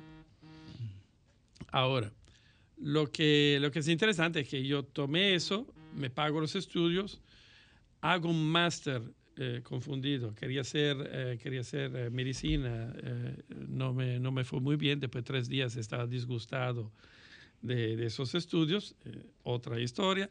Y después de ahí digo, ¿qué hay de disponible? A nivel de inteligencia, como te he dicho, era muy, muy alto. Y me voy a estudios de científicos y al final, eh, a los 21, yo terminé mi bachillerato a los 16, ¿no? Porque en Sudamérica tú inicias a los 5, no a los 7, ¿no? Y eso me ha dado mucho. Y hago un máster de electroquímica y, y después eh, en eh, electroquímica nuclear. No lo he utilizado nunca. Termino mi máster. Eso te, iba a decir. Que... Nunca, nunca. Eh, si me preguntas ahora las fórmulas, me olvidé. Y de ahí eh, termino ese máster, que fue realmente un éxito, todo y me transformo y voy a la televisión suiza como camarógrafo. Camarógrafo. ¿A qué es relacionado a la fotografía? Sí, pero no. Que era tu pasión un inicial. máster que sí, que sí, Si después o sea, de un máster volviste a... un máster en electroquímica, Sí, sí, sí. científico completamente, Eh, que no le sirvió para el próximo trabajo. Pero él volvió a tomar fotos, o sea, a filmar sí, ahora. Sí, pero yo creo que lo que, y yo digo, todos los jóvenes que están conmigo, y lo digo esta emisión también, estudiar, no estudiar libros de estudio, pero leer eh, cosas. Bueno, tú y yo, Luis, hemos hablado muchísimo de eso. Leer, interesarse, la curiosidad continua ayuda a una persona por toda Sí, su vida. y la yo- estructura académica que da un máster Exactamente. en lo que Claro, sea. te da Tiene un máster, tiene, te da una estructura cerebral lectura capaz dirigida. de producir cualquier otra cosa en cualquier otra No, y, te, y te enseña sobre todo a discriminar eh, y a, sí, a sí. categorizar lo que tú estás leyendo. O sea, tú- porque tú lees, si tú lees una, un artículo, de, eh, tú dices, bueno, el autor busca, ya tú sabes lo que está consumiendo. Sí, hay, una Eh, disciplina. te permite filtrar lo que tú consumes. Bueno, déjame llevar algo en la mesa, como tú has hecho adelante con los abogados, todo eso me ha dado mu- mucha claridad. Cuando ves una vez una frase, te dice, hombre, 85% de todos los casos están tratados por abogado público. Eso eso quiere decir paralizar todo, ¿no? sí, claro. Sí. Pero piensa eso. Tú estudias, te haces esa, ese esquema, continúas a interesarte a cosas, ¿a qué te preparan? A tu próximo emprendimiento. Quiere decir que ser emprendedores es una cosa, es un choice, ¿no? Es una, yo quiero ser emprendedor, eso lo puedes decir, pero si tú no te preparas a estar listo cuando esta oportunidad te llega a la mesa, tú estás en un restaurante, te sientas para tomar un café, enfrente hay un otro, hablas y el tipo de habla de algo fascinante. Si tú no sabes contestarle, Ujú. no estás listo para algo que sería la oportunidad de tu vida. Ni siquiera puedes identificar la oportunidad que te Eso pasa es. por delante, tú no sabes. No Y supiste. ahora comprendes. Ahora, quiere decir que yo creo que el y yo lo digo realmente a todo, y sería realmente muy importante que la gente lo comprenda, es ser emprendedor o transformarse en emprendedor es o un problema como yo he tenido, ¿no? una necesidad de sobrevivir, o del otro lado, la oportunidad de un intercambio. ¿no? Por eso yo digo siempre, el movimiento de gente en espacios como nuestro, los de países que vamos a ver más tarde, crea la oportunidad. Pero la oportunidad no te llega si no sabes discutir de la oportunidad que está en la mesa. Y eso es realmente muy profundo. Y la gente muchas veces se encuentra en prensa, el tipo le habla de cosas que son, eh, qué sé yo, árabes. ¿no? Sí, sí, ¿no? otro idioma. Y no ¿me puede discutir. Si no puede discutir, no ve la No oportunidad. puede Así es. contextualizar, Y si no oportunidad, no puede no relacionar. No, y puede- sobre todo eh, la, la- la falta de, de- que es un fenómeno de la educación occidental, la falta de herramientas de pensamiento crítico, que sea, e- es una eliminación sistemática que se ha venido dando. Al individuo le han ido sacando, la- el- eliminando las herramientas para procesar lo que está viendo y para construir transversalmente, conectar un punto con el otro. Sí. Lo de ayer con lo de hoy, lo del, lo de- lo del mes pasado, lo que pasó en China con, de las habilidades China con Chile. O sea, cómo tú conectas eso- todo eso, a la gente se lo han ido sacando del, del- del- Eso es. eh, de, de su, de su eh, como parte de su eh, eh, repertorio de herramientas. Y entonces es lo que una sociedad con mucha información en la tablet, en el teléfono, todo, pero sin capacidad, sin, sin, sin la sinapsis, sin hacer sinapsis, como hacen las células de conectar eh, un- eh, en- eh, entre ellas las células del Yo creo que eso ha sido lo, lo clave, la- el, el- el asunto clave en Rudy ha sido esa capacidad que él tiene. Yo creo que no lo he oído nunca hablando de algo sin que se le ocurra una alternativa de, de iniciativa o una posibilidad de negocio Y eso que... Y eso que- cuando habla. Y eso que tú decías, Facundo Cabral, decía de los argentinos, decía, el argentino, me decía un chiste sobre los mismos argentinos, decía, el argentino es un ciudadano que tiene un problema ante cada solución. Un problema ante cada solución. Sí, sí. que es al contrario. Sí, lo contrario, tú pides solución y él tiene un problema. Sí, ahora, tú sabes que Rudy ha tenido una experiencia que le quiero preguntar. La experiencia con The Walt Disney Company. ¿Cómo llegas ahí? ¿Cómo, Bueno, cómo- eh, yo salgo de camarógrafo, ¿no? porque no es que llegas a oportunidad así de cero, ¿no? que si tú construyes tu cosa. Eh, de mesa en mesa, de oportunidad en oportunidad, estudiando mucho, interesándome en mil cosas, porque yo toda mi vida fue muy curioso, ¿no? O cualquier cosa que tú pones, mira, Luis viene de vez en mi casa, o yo voy, o nos vemos, y hablamos de mil cosas, porque él tiene una tal, eh, yo no te conozco, ¿no? Eh, claramente a Luis lo conozco, él tiene una tal profundidad que puedes hablar de cualquier cosa, ¿no? De, eh, qué sé yo, de, de bombas atómicas hasta el pan, cómo se hace el pan de, de- de mañana, ¿no?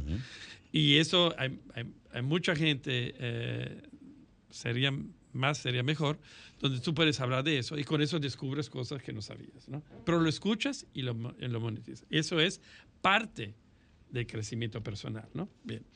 Ahora, adelante de llegar a Disney, yo salgo de camarógrafo, porque comprendo, yo no quiero ser camarógrafo toda mi vida. Si me interesa como hobby, tengo, mira, tengo más de 40 cámaras. ¿no? Ok, Aquí, la mudé. ¿no? Y tengo cosas por los ladrones que sepan que todas las cámaras están en mi casa. La cámara de. Sí, sí, sí. y también regular. Exactamente, tengo todo eso.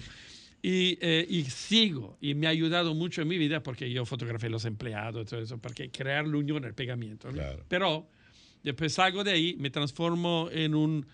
Me gustaba siempre mucho la reestructuración de empresa. Ahora yo salgo de ahí y hago reestructuración de empresa por algunos años. Encuentro una empresa muy interesante de renta de VCR, ¿no? de de videocasetas, video, como, como había Blackbuster adelante. En Suiza estoy todavía. Y la reestructuro y la compro.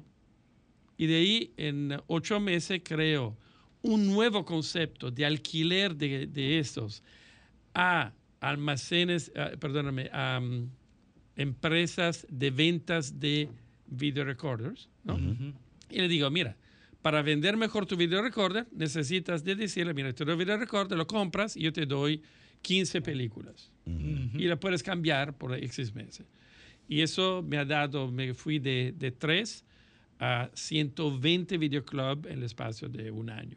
Eso es para los más jóvenes. Eso es antes del Sí, Netflix. sí, sí, porque O sea, la- eh, mucha de la eh, gente que nos está oyendo no conoce ese concepto. No, no, sí, sí. Si usted tiene menos de 30 años, usted no, no sabe. No van a que- saber que Pero- los videocassettes, las películas en Sí, pero al final es VCR, como el CD, el DVD, eh, lo que se hace ahora, que que al final tú dices, ¿cómo puedo dar la vuelta? Y del tradicional me voy al alternativo. ¿no? Bien. Oh, salgo de eso, me voy eh, por eh, mi novia en ese momento, donde su hermana tenía un novio, otra oportunidad, solo para, Sí, sí. eh, veramente eso explica, ¿no? Ella tenía un novio ingeniero italiano, yo vivía en ese momento a Cran, en las montañas, eh, eh, Suiza francesa, y me dice, ustedes dos tienen la misma mentalidad de crecimiento todo eso, se tienen que encontrar. O yo me encontré con Pablo, Pablo Moro, en Milán, porque las dos novias se organizaron para, para a juntarnos a una fiesta en Milán. Oye, me voy con el tren porque nevaba de manera exagerada, me tomo el tren en Crasurcier, a Sion, me voy a Milán, aterrizo a Milán, me voy a la fiesta, encuentro a Paolo a las 6, 7 de la noche, en el medio de esta fiesta que inició y terminó, que sé yo, a las 2, y hemos empezado a hablar y terminé de hablar con él a las 2 de la mañana. Talmente la discusión era así. Hubo una conexión. eh. Eso era en octubre.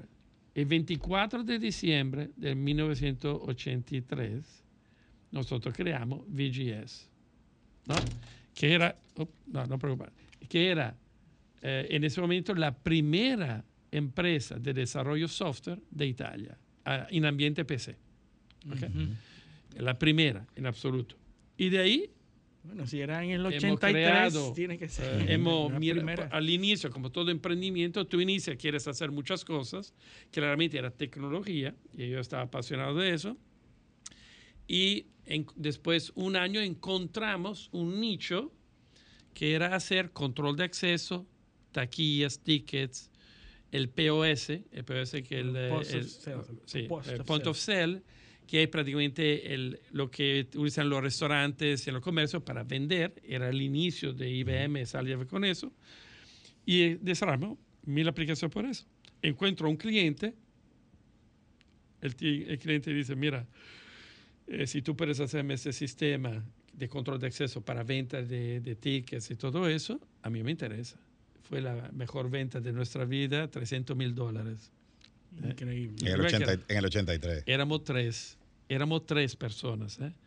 Yo, Paolo y una secretaria extremadamente bella que pero tenía un novio sículo, siciliano y que no podíamos tocar, ¿no? Quiero decir, ma bella exagerada, ¿no? Bueno.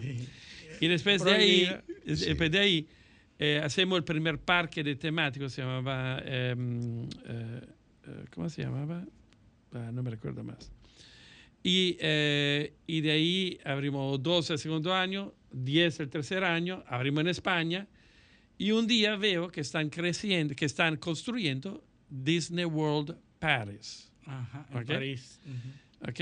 Eh, que es decir, el parque de Disney en París, en colaboración con ese momento Chirac, que era el, uh, sí, el, Israel. um, el mayor, ¿no? El, El uh, mayor El de, de- Italia, de- mayor de París, de, París, Jacques Chirac. Que Jacques después, Chirac, Jacques sí. Chirac, que después fue Ujú, el presidente, presidente, ¿no? claro. Que yo encontré a- allá. Y yo, me, eh, y yo veo que están haciendo eso y me digo, mira, eh, voy a encontrarlos. Tomo mi maleta, voy de Milano a París en avión, llego y me encuentro con el director de tecnología y le cuento mi historia y lo que hago. Y él parece que se alinearon los 28 eh, planetas. Me dice, mira, Disney es totalmente manual, yo lo sabía. Eh, tú entrabas con el papelito y firmabas por la utilización. Y yo he dicho, mira, lo podemos hacer electrónico. En ese momento era absolutamente imposible que nosotros podíamos hacer eso, porque eh, Walt Disney World hacía 12 mil, quería hacer, todavía no estaba abierto, 12 millones de entradas por año y nosotros hacíamos 300 mil. Wow. ¿ok? Que si el sistema tenía que ser dibujado, pero lo hemos logrado en un año. Y el 12 de abril del 1992, a las 8 y 59, abre el parque de Disney y nosotros estábamos ahí. Me lo recuerdo, mira, todavía la piel me se dice. Y eso ha cambiado mi vida. Porque trabajar con un grupo Con ese como. Disney es la calidad que tú no tienes. Y ahora, o te acuerdas Y un reto, pones un reto. o sea, rigor, todo eso, y dice, eso es el tren. Eso es el tren que yo necesito. Me pego a ese tren y mi vida ha cambiado. Eso es lo que se pasó.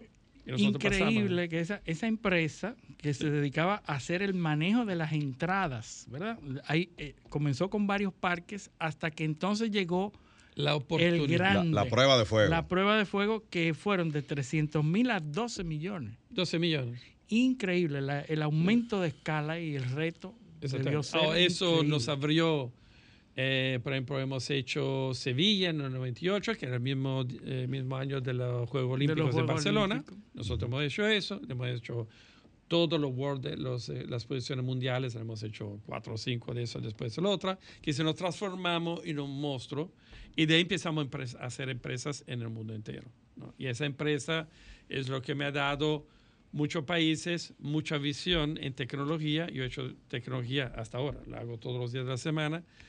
Eh, en muchísimas cosas hemos hecho cosas extrañas, montamos chip, eh, estamos hablando de chip adelante, chip en, eh, en los Swatch. En ¿no? en las Yo muñecas, trabajaba, ujú. he trabajado con, con Swatch, hemos dibujado ese chip eh, con una empresa llamada Marin en ese momento, lo importamos y eso fue el primer portafolio electrónico para abrir eh, torniquetas ¿no? y pasar. Después esa tecnología la entrar. tomó Skidata y lo ha hecho por los esquí. ¿no? Por eso Increíble. todo eso. Eso ha abierto muchísimas cosas. Ahora hemos hecho, hemos hecho toda la tecnología para el Festival de Cannes.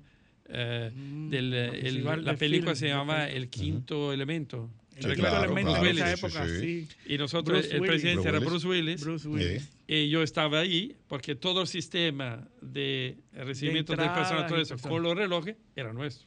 Con Sí, Swatch. con RFID. Con Swatch. Sí. Había una amistad se llamaba. OmniTicket. Se- OmniTicket, OmniTicket Network. Cambiamos el nombre. Que estábamos en el 2002, en el 98, 99. eh, se acerca de nosotros eh, una VC, una Venture Capital, un fondo de inversión, y dice, quiero que ustedes se fundan con una empresa de Canadá para crear uh, la respuesta a, um, a Ticketmaster. Increíble. Y no público. Después, Ticketmaster. el, tres, semanas casi delante de, tres semanas delante de ir no público, el bubble del año 2000, Sí, boom, sí. y paramos todo. Ujú. Pero Sí, yo sí, tenía sí. 85 La millones de burbuja dólares. tecnológica. Pero yo había levantado 85 millones de dólares. Muy que te- importante. ¿no? que hemos utilizado para hacer muchísimas cosas. ¿no? O después hemos hecho un reverse, ¿no? nunca fuimos público, devolvemos el dinero eh, porque lo habíamos utilizado todo ¿no? para crear todo eso y en cinco años devolvemos el dinero y después la empresa fue nuestra otra vez y la vendí en el 2000. eh, en el 2003 una parte, 2009 una otra y finalmente vendí el último 6% creo hace ocho años, algo así, ¿no? Increíble. Pero en ese momento nosotros procesamos 500 millones de personas por año. ¿no? O cuando... Nada y eso- despreciable. Y, esa- y Muy, eso es lo que ha cambiado. Es- esa es la oportunidad, ¿verdad? Eso es, te llega a la mesa y dice, eso va a cambiar y te Esa- pones todo ahí. Nosotros tenemos que ir a una pausa. Claro, Sí, pero claro. no, no, Ahora, pero yo, yo pero voy a quiero- preguntar una, una cosa. Di, di- di tú, a ver si No, lo no, mismo. no. ¿Cómo fue que cayó en Eh, República Dominicana? Estamos exactamente. Eso mismo, eso mismo es lo que yo le voy a preguntar. ¿Por qué República Dominicana? ¿Cómo ¿Cuándo tú llegas y cómo tú llegas? Pero no me digas nada. Eso Pero me lo vas a decir. Prepárate porque eso es una aventura. Bueno, perfecto. Vámonos a la pausa. Esto es paneo semanal, no le cambien. Paneo, paneo, paneo. Continuamos en paneo semanal por esta Sol 106.5 FM, también en YouTube, en nuestro canal Paneo Semanal y en el canal de Sol 106.5. Y en nuestras redes sociales, Instagram, Facebook y Twitter, Paneo Semanal. Bueno, Rudy, sé que te quedaron ahí la, la pregunta en el aire. ¿Cómo, cómo tú, cómo- ¿Cuándo tú llegas? ¿Cómo tú llegas y por qué tú llegas a República Dominicana? Como eh, toda mi vida fue una sucesión realmente de eventos, de, de- de oportunidades y todo eso. Bueno, esa no fue realmente la oportunidad. Yo tenía que irme en Cancún en 2004. Llega un huracán, ¿ok? Está llegando, Así, sí, ¿no? que tocó a. México después, lo que no me recuerdo más el nombre, lo que es. Y mire, Clubman me dice, mira, eh, nosotros vamos a cerrarlo, no podemos, pero te podemos enviar a Punta Cana. En ese momento yo estaba en Orlando, ¿no? Y ni sabía que era Punta Cana, realmente no lo sabía, ¿no? Pero Clubman me dice, mira, ahí espectacular, hay la escuela de circo que tú quieras por tus hijos y todo eso. Eh, eh, Quiere decir que tú ibas a Cancún, Mm. pero por ese, por ese Problema ciclón, Por ese huracán meteorológico, tuviste que venir aquí. Entonces le ofrecieron Punta cambio. Cana en vez de tan, Cancún. Exactamente. Ahora, llego a Punta Cana, chulísimo, Ujú. magnífico. Le gustó. playas blanquísimas, todo, todo lo que tú quieras. Es la, ¿sabes? El picture, ¿no? La- Ujú. la- Ujú. Y eh, me pongo en la piscina con mis dos hijas. En ese momento estaba separado. Me pongo con mis dos hijas eh, eh, em, eh, al borde de la piscina y a mi lado se sienta un dominicano con dos hijas, Ana y, eh, y Gabriela. Él se llama eh, Fernando Collado, era en ese momento el eh, vicepresidente de mercadeo del Grupo León Jiménez. Ok. Y hombre, él fuma su cigarro, yo me pongo al lado, tipo, me habla, yo hablo español, ¿no? Y eh, me dice, bueno, ¿cómo estás? Yo estoy bien. ¿Y tú qué haces? Y así dos padres que miran niñas que pero están aburridos de ver sus niñas, ¿no? Pero, eh, sí, va, da, va", ¿no? Y después, eh, y hablamos. Y él me dice que estaba haciendo eso, me dice, yo le digo, ¿qué hago? Yo le digo, tengo la empresa más grande del mundo de ticketing. Y él era León Jiménez, y él dice, ah, yo en Oh, pero qué 2005 inter- qué tengo que hacer el concierto de Festival de Presidente. Festival Presidente Sí. de Música Latina. Y me dice, pero Wow. ¿qué tal si tú me haces el ticketing? ¿No? Y yo digo, mira, nuestro problema estoy haciendo ahora eh, em, Rock in Rio a Lisboa este verano, te invito. Y lo invité. El tipo llega con sus cuatro, con sus colaboradores a Lisboa, A ver, el mira lo que hemos hecho por Rock in Rio, que es el grupo Medina de, de Río, ¿no? Que es verdad, era un amigo, Mario. Y dice, y, y llega, Le porque ahí había 600 mil personas, ¿no? Cinco días. Y, y abre, la- porque había todo más grande cantante del mundo, ¿no? Y, y ahí conoció también un productor que lo ayudó a montar hasta mejor eso, que era White, eh, eh, Water Brothers de Miami, ¿no? Y, eh, y me dice, hecho. Yo vengo y lo que ha hecho el cambio es que yo vengo a- aquí después, me reúno con León, que es el, el don, Sí, sí, la cabeza. y su, todo el grupo y hago la presentación y le digo, mira, eh, me, me documenté mucho y me parece que este festival siempre se dice Festival Música Latina República Dominicana, pero no es veramente el festival de todos los dominicanos. Es solo el festival de Santo Domingo. ¿no? ¿Por qué? Ah, porque ustedes venden todo aquí, los tickets, todo eso, ¿no? Y yo diría, ¿qué tal si vendemos los tickets en toda República Dominicana, con buses y todo eso? Y eso es lo que hemos hecho. Hemos vendido todos los tickets, de 150 mil tickets que hemos hecho, eran tres días, me parece, ¿no? Eh, lo hemos vendido todo, me parece, en ocho días, con un sistema totalmente interconectado, eh, en ese momento que era rarísimo. y sí, fue sí. un éxito. Todavía hay gente que tiene su ticket, que era un ticket de plástica, que nunca se ha hecho, magnífico, magnético, todo eso. Y ha hecho un éxito. De ahí, otra oportunidad, él conoce el director de la TGI, porque yo entraba y salida y había esa tarjeta de 10 La dólares. tarjeta de turista. Ujú, la La tarjeta tarjeta de turista. turismo, que para mí era 50% del dinero a la derecha, 50% del dinero a la, a la izquierda, ¿no? Y se lo digo Y al nada en el director, centro. Se lo digo a Fernando, Fernando lo dice al director de DGI, DGI dice, sí sabemos, ¿ma qué quieres que hacemos? ¿No? Porque es muy sí, difícil, ¿no? Todo Porque eso. había personas que compraban la tarjeta de turista y se la vendían a los pasajeros. No, hasta la O sea, fotocopia. Sí, habían la- en- las en- revendían. Las No, no. revendían. En, en los Hacían consulados, fotocopias. En los eh, en los consulados, consulados la son un negocio eh, eh, enorme, en los Sí, consulados, sí. sobre todo en Europa. en Europa. Sí, en Europa. A los turoperadores. Yo me recuerdo que cuando entramos en el sistema llegó un jumbo con 500 personas a bordo y cada uno de ellos tenía una tarjeta falsa. Fotocopias. Wow. ¿no? Yo le instalé un sistema eh, en toda la República Dominicana y en todas las embajadas, totalmente controlado en tiempo real. Y cualquier tipo de fraude, y no quiero, porque no es la malicia o lo que es Mira. al final, es que se ha hecho algo eh, que se ha hecho, pero decimos que nosotros hemos crecido del, 48 de- del año 2005, del do- el año 2004, perdón, del 2005 al 2006, yo empecé el, eh, 20 el 16 de noviembre del 2005, las operaciones, justo después, algunos meses de- del, del festival. Y ahí, eh, en este año, decimos 2006 contra 2005, nosotros aumentamos de 56% la venta, 56% la venta de tasas, con un aumento del turismo de 1.5. Increíble. Ujú. No sé si la Dice que era el primer sistema, porque antes eran tarjetas físicas, se vendían y por tanto se podían Claro, falsificar. claro. Sí. Entonces fue el primer sistema Online. automatizado online para vender y, y- y- y- verificar las tarjetas de turismo Exacto. en el aeropuerto. Exacto. Yo recuerdo que ese fue el primer sistema que se hizo ahí. Y- y el aumento de recaudación, tienes que multiplicarlo por 10 dólares, ¿no? Ujú. Estamos hablando que el crecimiento fue de 16, 17 millones de dólares de recaudación de un año al otro. Increíble. ¿ok? Que- Y mucho de Y- eso se perdía. Pero mira, Claro. lo que ahí me gustó es Otra el coraje del director de la DGI de ese momento. Porque el tipo ha tomado decisiones, ha dicho, tenemos que resolver. Y se ha hecho. Eh, hemos hecho nuestra eh, el concurso, todo eso. eh, Ninguno tenía nuestras capacidades, se ha hecho. Y veramente, eh, eh, tanto de cumplimiento al exdirector, que ahora no es más de el aquí. padre Juan, direct- Juan Hernández. Juan Juan Hernández, Hernández, sí, que sí. lo llamaban la risa. La risa. Sí, porque, sí, porque se cuando él reía. te miraba, se, Se reía. sí, sí. sería así. Increíble. Buena, buena cara increíble. para cobrar impuestos. Entonces ya lle- llegó, hizo Y él ha revolucionado, ¿eh? Y él ha revolucionado eso. Sí, sí. Sí.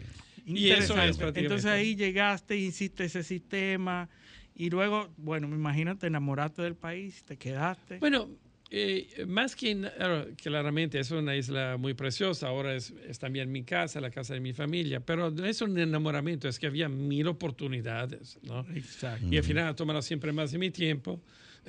y hace cuatro años mudé mi familia, o cinco años mudé mi familia aquí, porque era imposible, me iba a la casa todos los fines de semana, ¿no? A ver mi esposa. Entonces, tú, tú for, eh, instituiste aquí en el país un, un call center, sí, Laurus. Eh, Habla yo, brevemente. Porque... Yo he hecho distintos emprendimientos uh, aquí. Que yo, como era un emprendedor serial, típicamente lo que hacía es, hago un emprendimiento, lo, lo llevo al máximo y lo vendo. ¿no? Después de uh -huh. tres años, vendo, cinco años máximo. Y lo he hecho por muchas, cinco veces. ¿no? Eso. Eh, porque me interesa el excitement, ¿no? El, eh, sí, sí, de la, salir, pero de hacerlo. crecer una empresa 1.5 por año ya me aburre, ¿no? oh, y, y, no lo voy a administrar y poner todo eso. Tú trabajas bajo presión.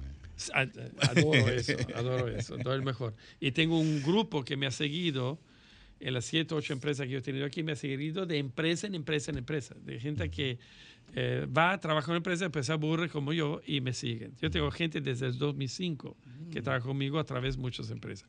Todo el departamento tecnológico me conocen desde el 2006. Siempre trae tu gente. Entonces, me lo llevo. ¿Piensas, eh, porque hay que caer en, en PAIEX? Sí. Mm. Te digo solo, la, quería solo decirte una cosa, porque creo que la parte de BPO que tú me preguntaste con mucha rapidez, era una oportunidad muy interesante, ¿sabes por qué? Porque en ese momento los, uh, en los um, call centers había mucha desigual de, desigualdad de género, uh -huh. abuso de todo De tipo, todo, sí. droga, eh, había veramente, era horrible, ¿no? Y yo creía, ahora, me interesaba mucho de hacer un cambio. ¿Cómo podemos reingenierizar esta gran industria de 300 millones, 300 mil millones de dólares por año en el mundo y reestructurarla, reingenierizarla? Y eh, compré una empresa de call center muy pequeñita en, eh, en Kansas City, la llevé aquí y discutimos de cómo hacerlo. Y hemos creado Lauros International, que en tres años llegó a más de 1.200 empleados y lo hemos vendido. Así. Increíble. Y eso, la revolución que sé, no es porque era grande. No, y la tecnología. Pero la tenía, revolución, sí, la tecnología y el tratamiento del personal. Y al final, cuando yo salía, había 62% eran mujeres. Ujú. Que se llamó revolucionado ese mundo y muchos de los call centers de hoy, porque yo recibía a los directores de call center una vez por mes en mi call center. Todos los grandes directores de todos los call centers venían y les ver lo que yo hacía de bien y dije, cópiame porque tenemos que cambiar esta Esa industria. mentalidad. Y por eso fue elegido a presidente de la, de la Junta de todos los call centers, ¿no? Eh, que he hecho por tres años y después vendí el grupo y digo que eh, me Sí, han sí, dicho, sí, no, ya- párate, ya. párate, que no voy a pararme como presidente de una asociación del cual yo no tengo más interés. Ya. Y llego a Payex. Payex. Entonces, Sí. ¿de dónde surge Payex? ¿Qué es Payex? Para que nuestros oyentes sepan Sí, lo bueno, que es. eh, primera cosa es que eh, la idea de hacer coworking, ahora, eh, Ujú. Payex se define de esta manera, ¿no? Es una plataforma de ayuda al ecosistema emprendedor que propone eh, servicios de espacios que van, espacios físicos de trabajo, que van de una mesa a una mesa dedicada, a un cubículo, a uno- una pequeña oficina compartida, a una oficina pequeña y a una grande oficina. Yo tengo gente que empezó con 10 personas, tengo 200 empleados ¿no? Esa oficina tiene muebles, conectividad, aire acondicionado y electricidad continua de la mejor. Como hago tecnología, te prometo que nuestros servicios tecnológicos son el más alto que existe, uno de los más altos niveles que está en este país. ¿no? Hacemos cosas donde empujamos los límites. ¿no? Después te damos, eh, eh, después la evolución ha ido eh, evolucionando eh, desde eh, 2016 cuando la idea salió y abrimos después final de 2017, desde 2018 hasta ahora, evolucionada a espacio, después hemos visto que queríamos tener un espacio productivo sin distracciones. Ahora hemos dicho, ¿por qué no le damos servicio? Así que la gente no va a pagar 100% de un servicio para utilizar el 20%. Por ejemplo, tú te tomas una contable, eh, la tipa trabaja 10% de su tiempo en contabilidad, pero, eso no es. Pero después va a ser secretaria, va a ser recepcionista, toma, eh, le dice, le lleva el café y al final se pierde como contable, que si no tiene, y le estás pagando 100%, no sirve. Yo digo, ¿por qué no tercerizas la contabilidad? O tenemos un grupo muy grande de aquí que da servicios de contabilidad y ahora tercerizamos eso, ahora terceriza. Después hacemos la parte legal, ¿no? Ah, La misma cosa, ¿no? Eh, Tenemos, con, eh, tenemos un acuerdo con un otro eh, estudio legal, tú no sé si lo conoces, Napoleón Terrero. Sí, claro. Napoleón es- se ha transformado en un amigo después Y él da, está apasionado de emprendimiento y me dice, no, yo voy a ayudar a toda esa gente con servicios legales y tiene una pequeña iguala y ahora tú puedes aplicar por eso. Después Bien. tenemos recursos humanos, eh, tenemos em, eh, nómina, tenemos reclutamiento, todo eso. Ahora, eso también lo puedes tercerizar. Después tenemos servicio tecnológico, hasta te alquilamos equipo. ¿Por qué? Porque todas esas cosas no solo son distracciones, pero son una fricción a el crecimiento de una empresa, porque Sí. te distraen, Sí. te temen. Tú lo que necesitas es una idea Ujú. para desarrollarla. Todo lo demás es una To- to- distracción o una fricción, como dice Rudy. Si te ocupas de las cosas que no son tu, tu objetivo, estás perdiendo tiempo y perdiendo dinero. Entonces, Exactamente. Ahora, y, eh, y eso hecho, después hacemos educación, tenemos centros de, en todos nuestros Capacitación. centros, centros de capacitación, tenemos también auditorios donde hay eventos de educación, eventos de conocimiento general por crecimiento personal y claramente networking.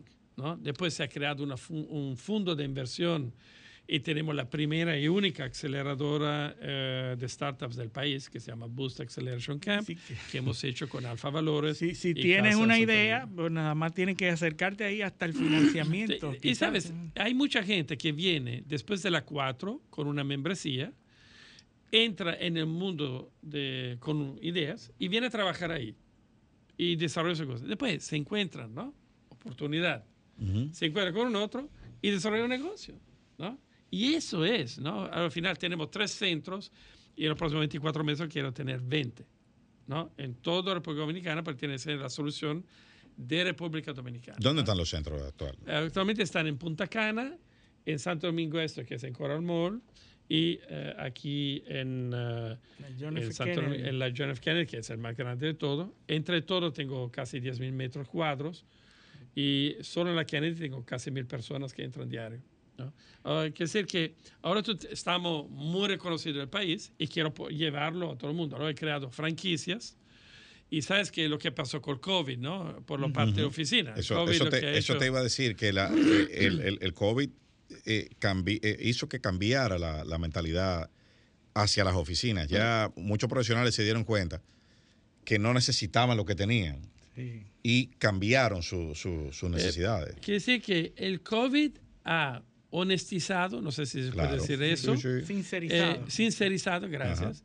Eh, te he dicho que es profundo el tipo, ¿no? Sincerizado, ¿no? El negocio, y los tipos dicen, pero eh, todo, mucha la gente ha trabajado de la casa, se ha tomado eso, pero de la casa tú no puedes trabajar. Eso No. es muy claro que no es productivo. Ahora nosotros hemos dicho, bueno, ¿qué tal si nosotros abrimos muchos centros? Y ahora eh, lo que se pasó es que las empresas, grandes, medias, lo que es, dicen, ah, bueno, yo tengo ahora 2.000 metros cuadrados en un inmueble desde 10 años.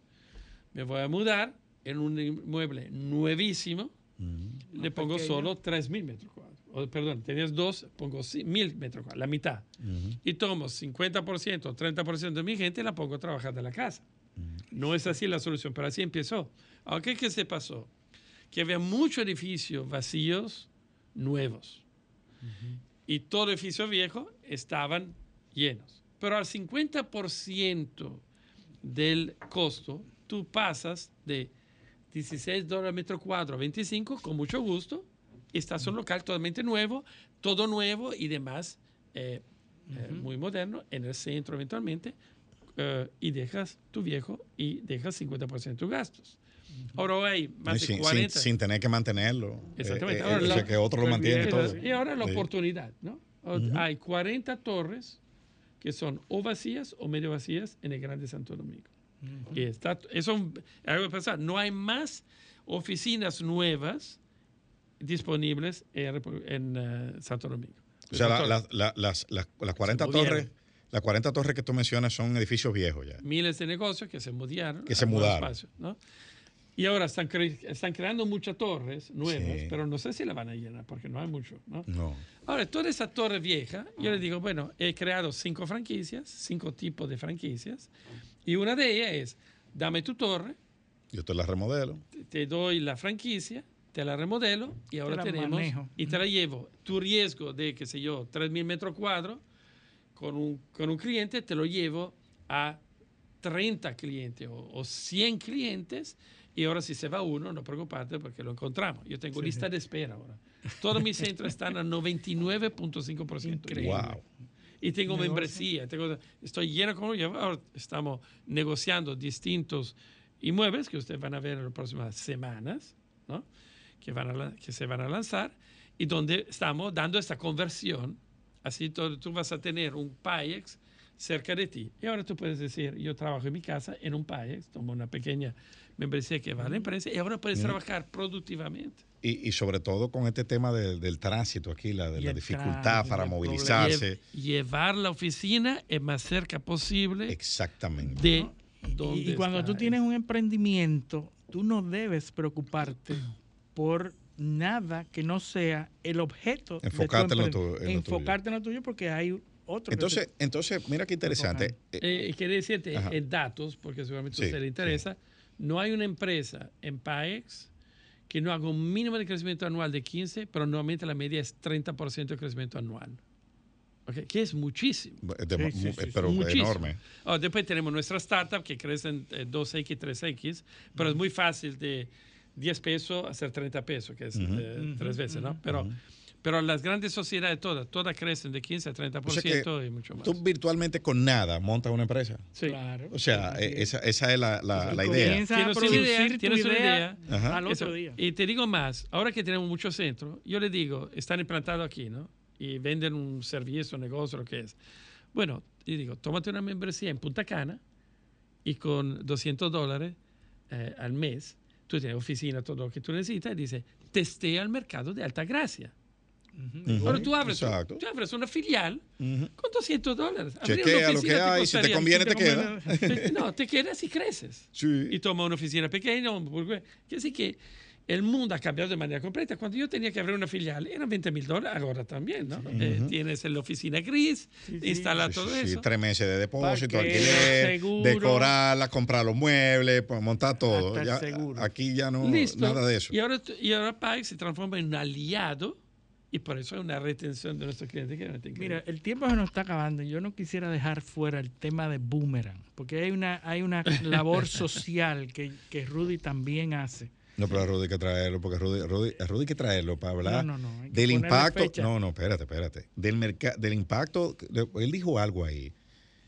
¿Cómo, ¿Cómo este tipo de cosas va a impactar el mercado inmobiliario en República Dominicana? Correcto. Sí, sí, sí, eh, porque eso, aquí hay gente que está hablando, que yo voy a comprar tal cosa. No, pues, no, no, no, están pensando. No en están eso. pensando en, en esa. Eh, como dicen en los campos, aquí están, están criando pollos sin contar con el moquillo. sí, sí, sí. Pues, él, cree, él cree que tiene 10 gallinas y son 10 huevos, y no es así. No es lo mismo. a veces son 7 nada más. Entonces. Eh, para, para, para, llegar a PAEX, um, yo tengo un grande problema. Uh, y me gustaría una vez abrir esta discusión uh, en educación. ¿No? Uh -huh. eh, actualmente la educación... La parte que nos está, está faltando a nosotros. Sí, la exacto. Educación. la educación para mí eh, tiene tres problemas graves en general y eso abre la puerta para una otra discusión. Pero creo que es muy importante de sincerizar la educación en este país -huh. porque no puede funcionar, ¿no? Porque los jóvenes no están adaptados al currículum, el espacio no está adaptado al currículum y mucho más importante, los profesores no están adaptados a la metodología nueva de transmitir. Por lo tanto, eh, el, no están el preparados para el mundo. Mm. Estamos todavía Entonces, en el sistema napoleónico, ¿no?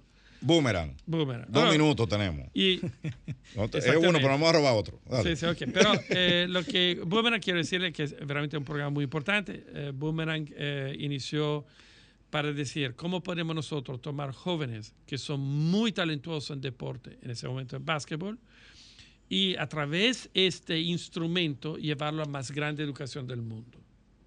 Y hemos creado una fundación que se llama Fundación PAEX y hemos creado un programa que se llama 500 becas a través de una organización, una academia que se llama Boomerang Basketball uh, Academy. Esta academia ha empezado el año pasado. Hemos hecho un tryout de 250 uh, uh, jóvenes. Muchachos. Hemos seleccionado 30 con dos teams de 16 y 17 años. Y eh, esos niños que van a ser los 18 o jóvenes han prácticamente ganado todo lo que se podía ganar el año pasado en todos los torneos o por su club o por nosotros. El, eh, no solo hemos hecho nueve MVP, hemos ganado prácticamente cualquier tipo de torneo a todos niveles en liga se ha ganado con uno a tres jugadores de Boomerang. Gracias a director deportivo, Derek Becker, feliz que, bueno, feliz. Ustedes eh, conectan los talentos en básquetbol con las instituciones académicas en Estados Unidos la y con idea los es clubes. lo y con llevamos al mismo nivel y después boomerang, ¿no? Lo llevamos en Estados Unidos con becas a 250 mil dólares, estamos hablando de las más grandes selectivas, y esperamos que después de cinco años de eh, educación vuelva al país, el boomerang El vuelve, boomerang exacto. vuelve. y lo infiltramos a todos los niveles de la laboral. estructura, no, a todos los niveles de la estructura dominicana, Exacto. gobierno, todo eso, y con eso en 10 años, 500 personas, vamos a cambiar un país. Mejor. Porque esos muchachos van a Bueno. ganar dinero y lo van a traer al país como hacen los peloteros. Rudy, tú tienes que volver, que definitivamente. ponerle una ¿eh? nueva Así que ya tú sabes, y rápido, para que no, se, para que no Mira, se friete. eh, con mucho gusto y hacemos y hablamos de eso cada vez que ustedes quieran. Bueno, agradecer, Muchísimas agradecer- gracias, ¿eh? agradecerte por, por haber venido y agradecer a nuestros, a nuestros teleoyentes su sintonía y esperar, con el favor de Dios, contar con ustedes el próximo sábado en otra edición de Paneo Semanal. Hasta entonces. Paneo, paneo, paneo.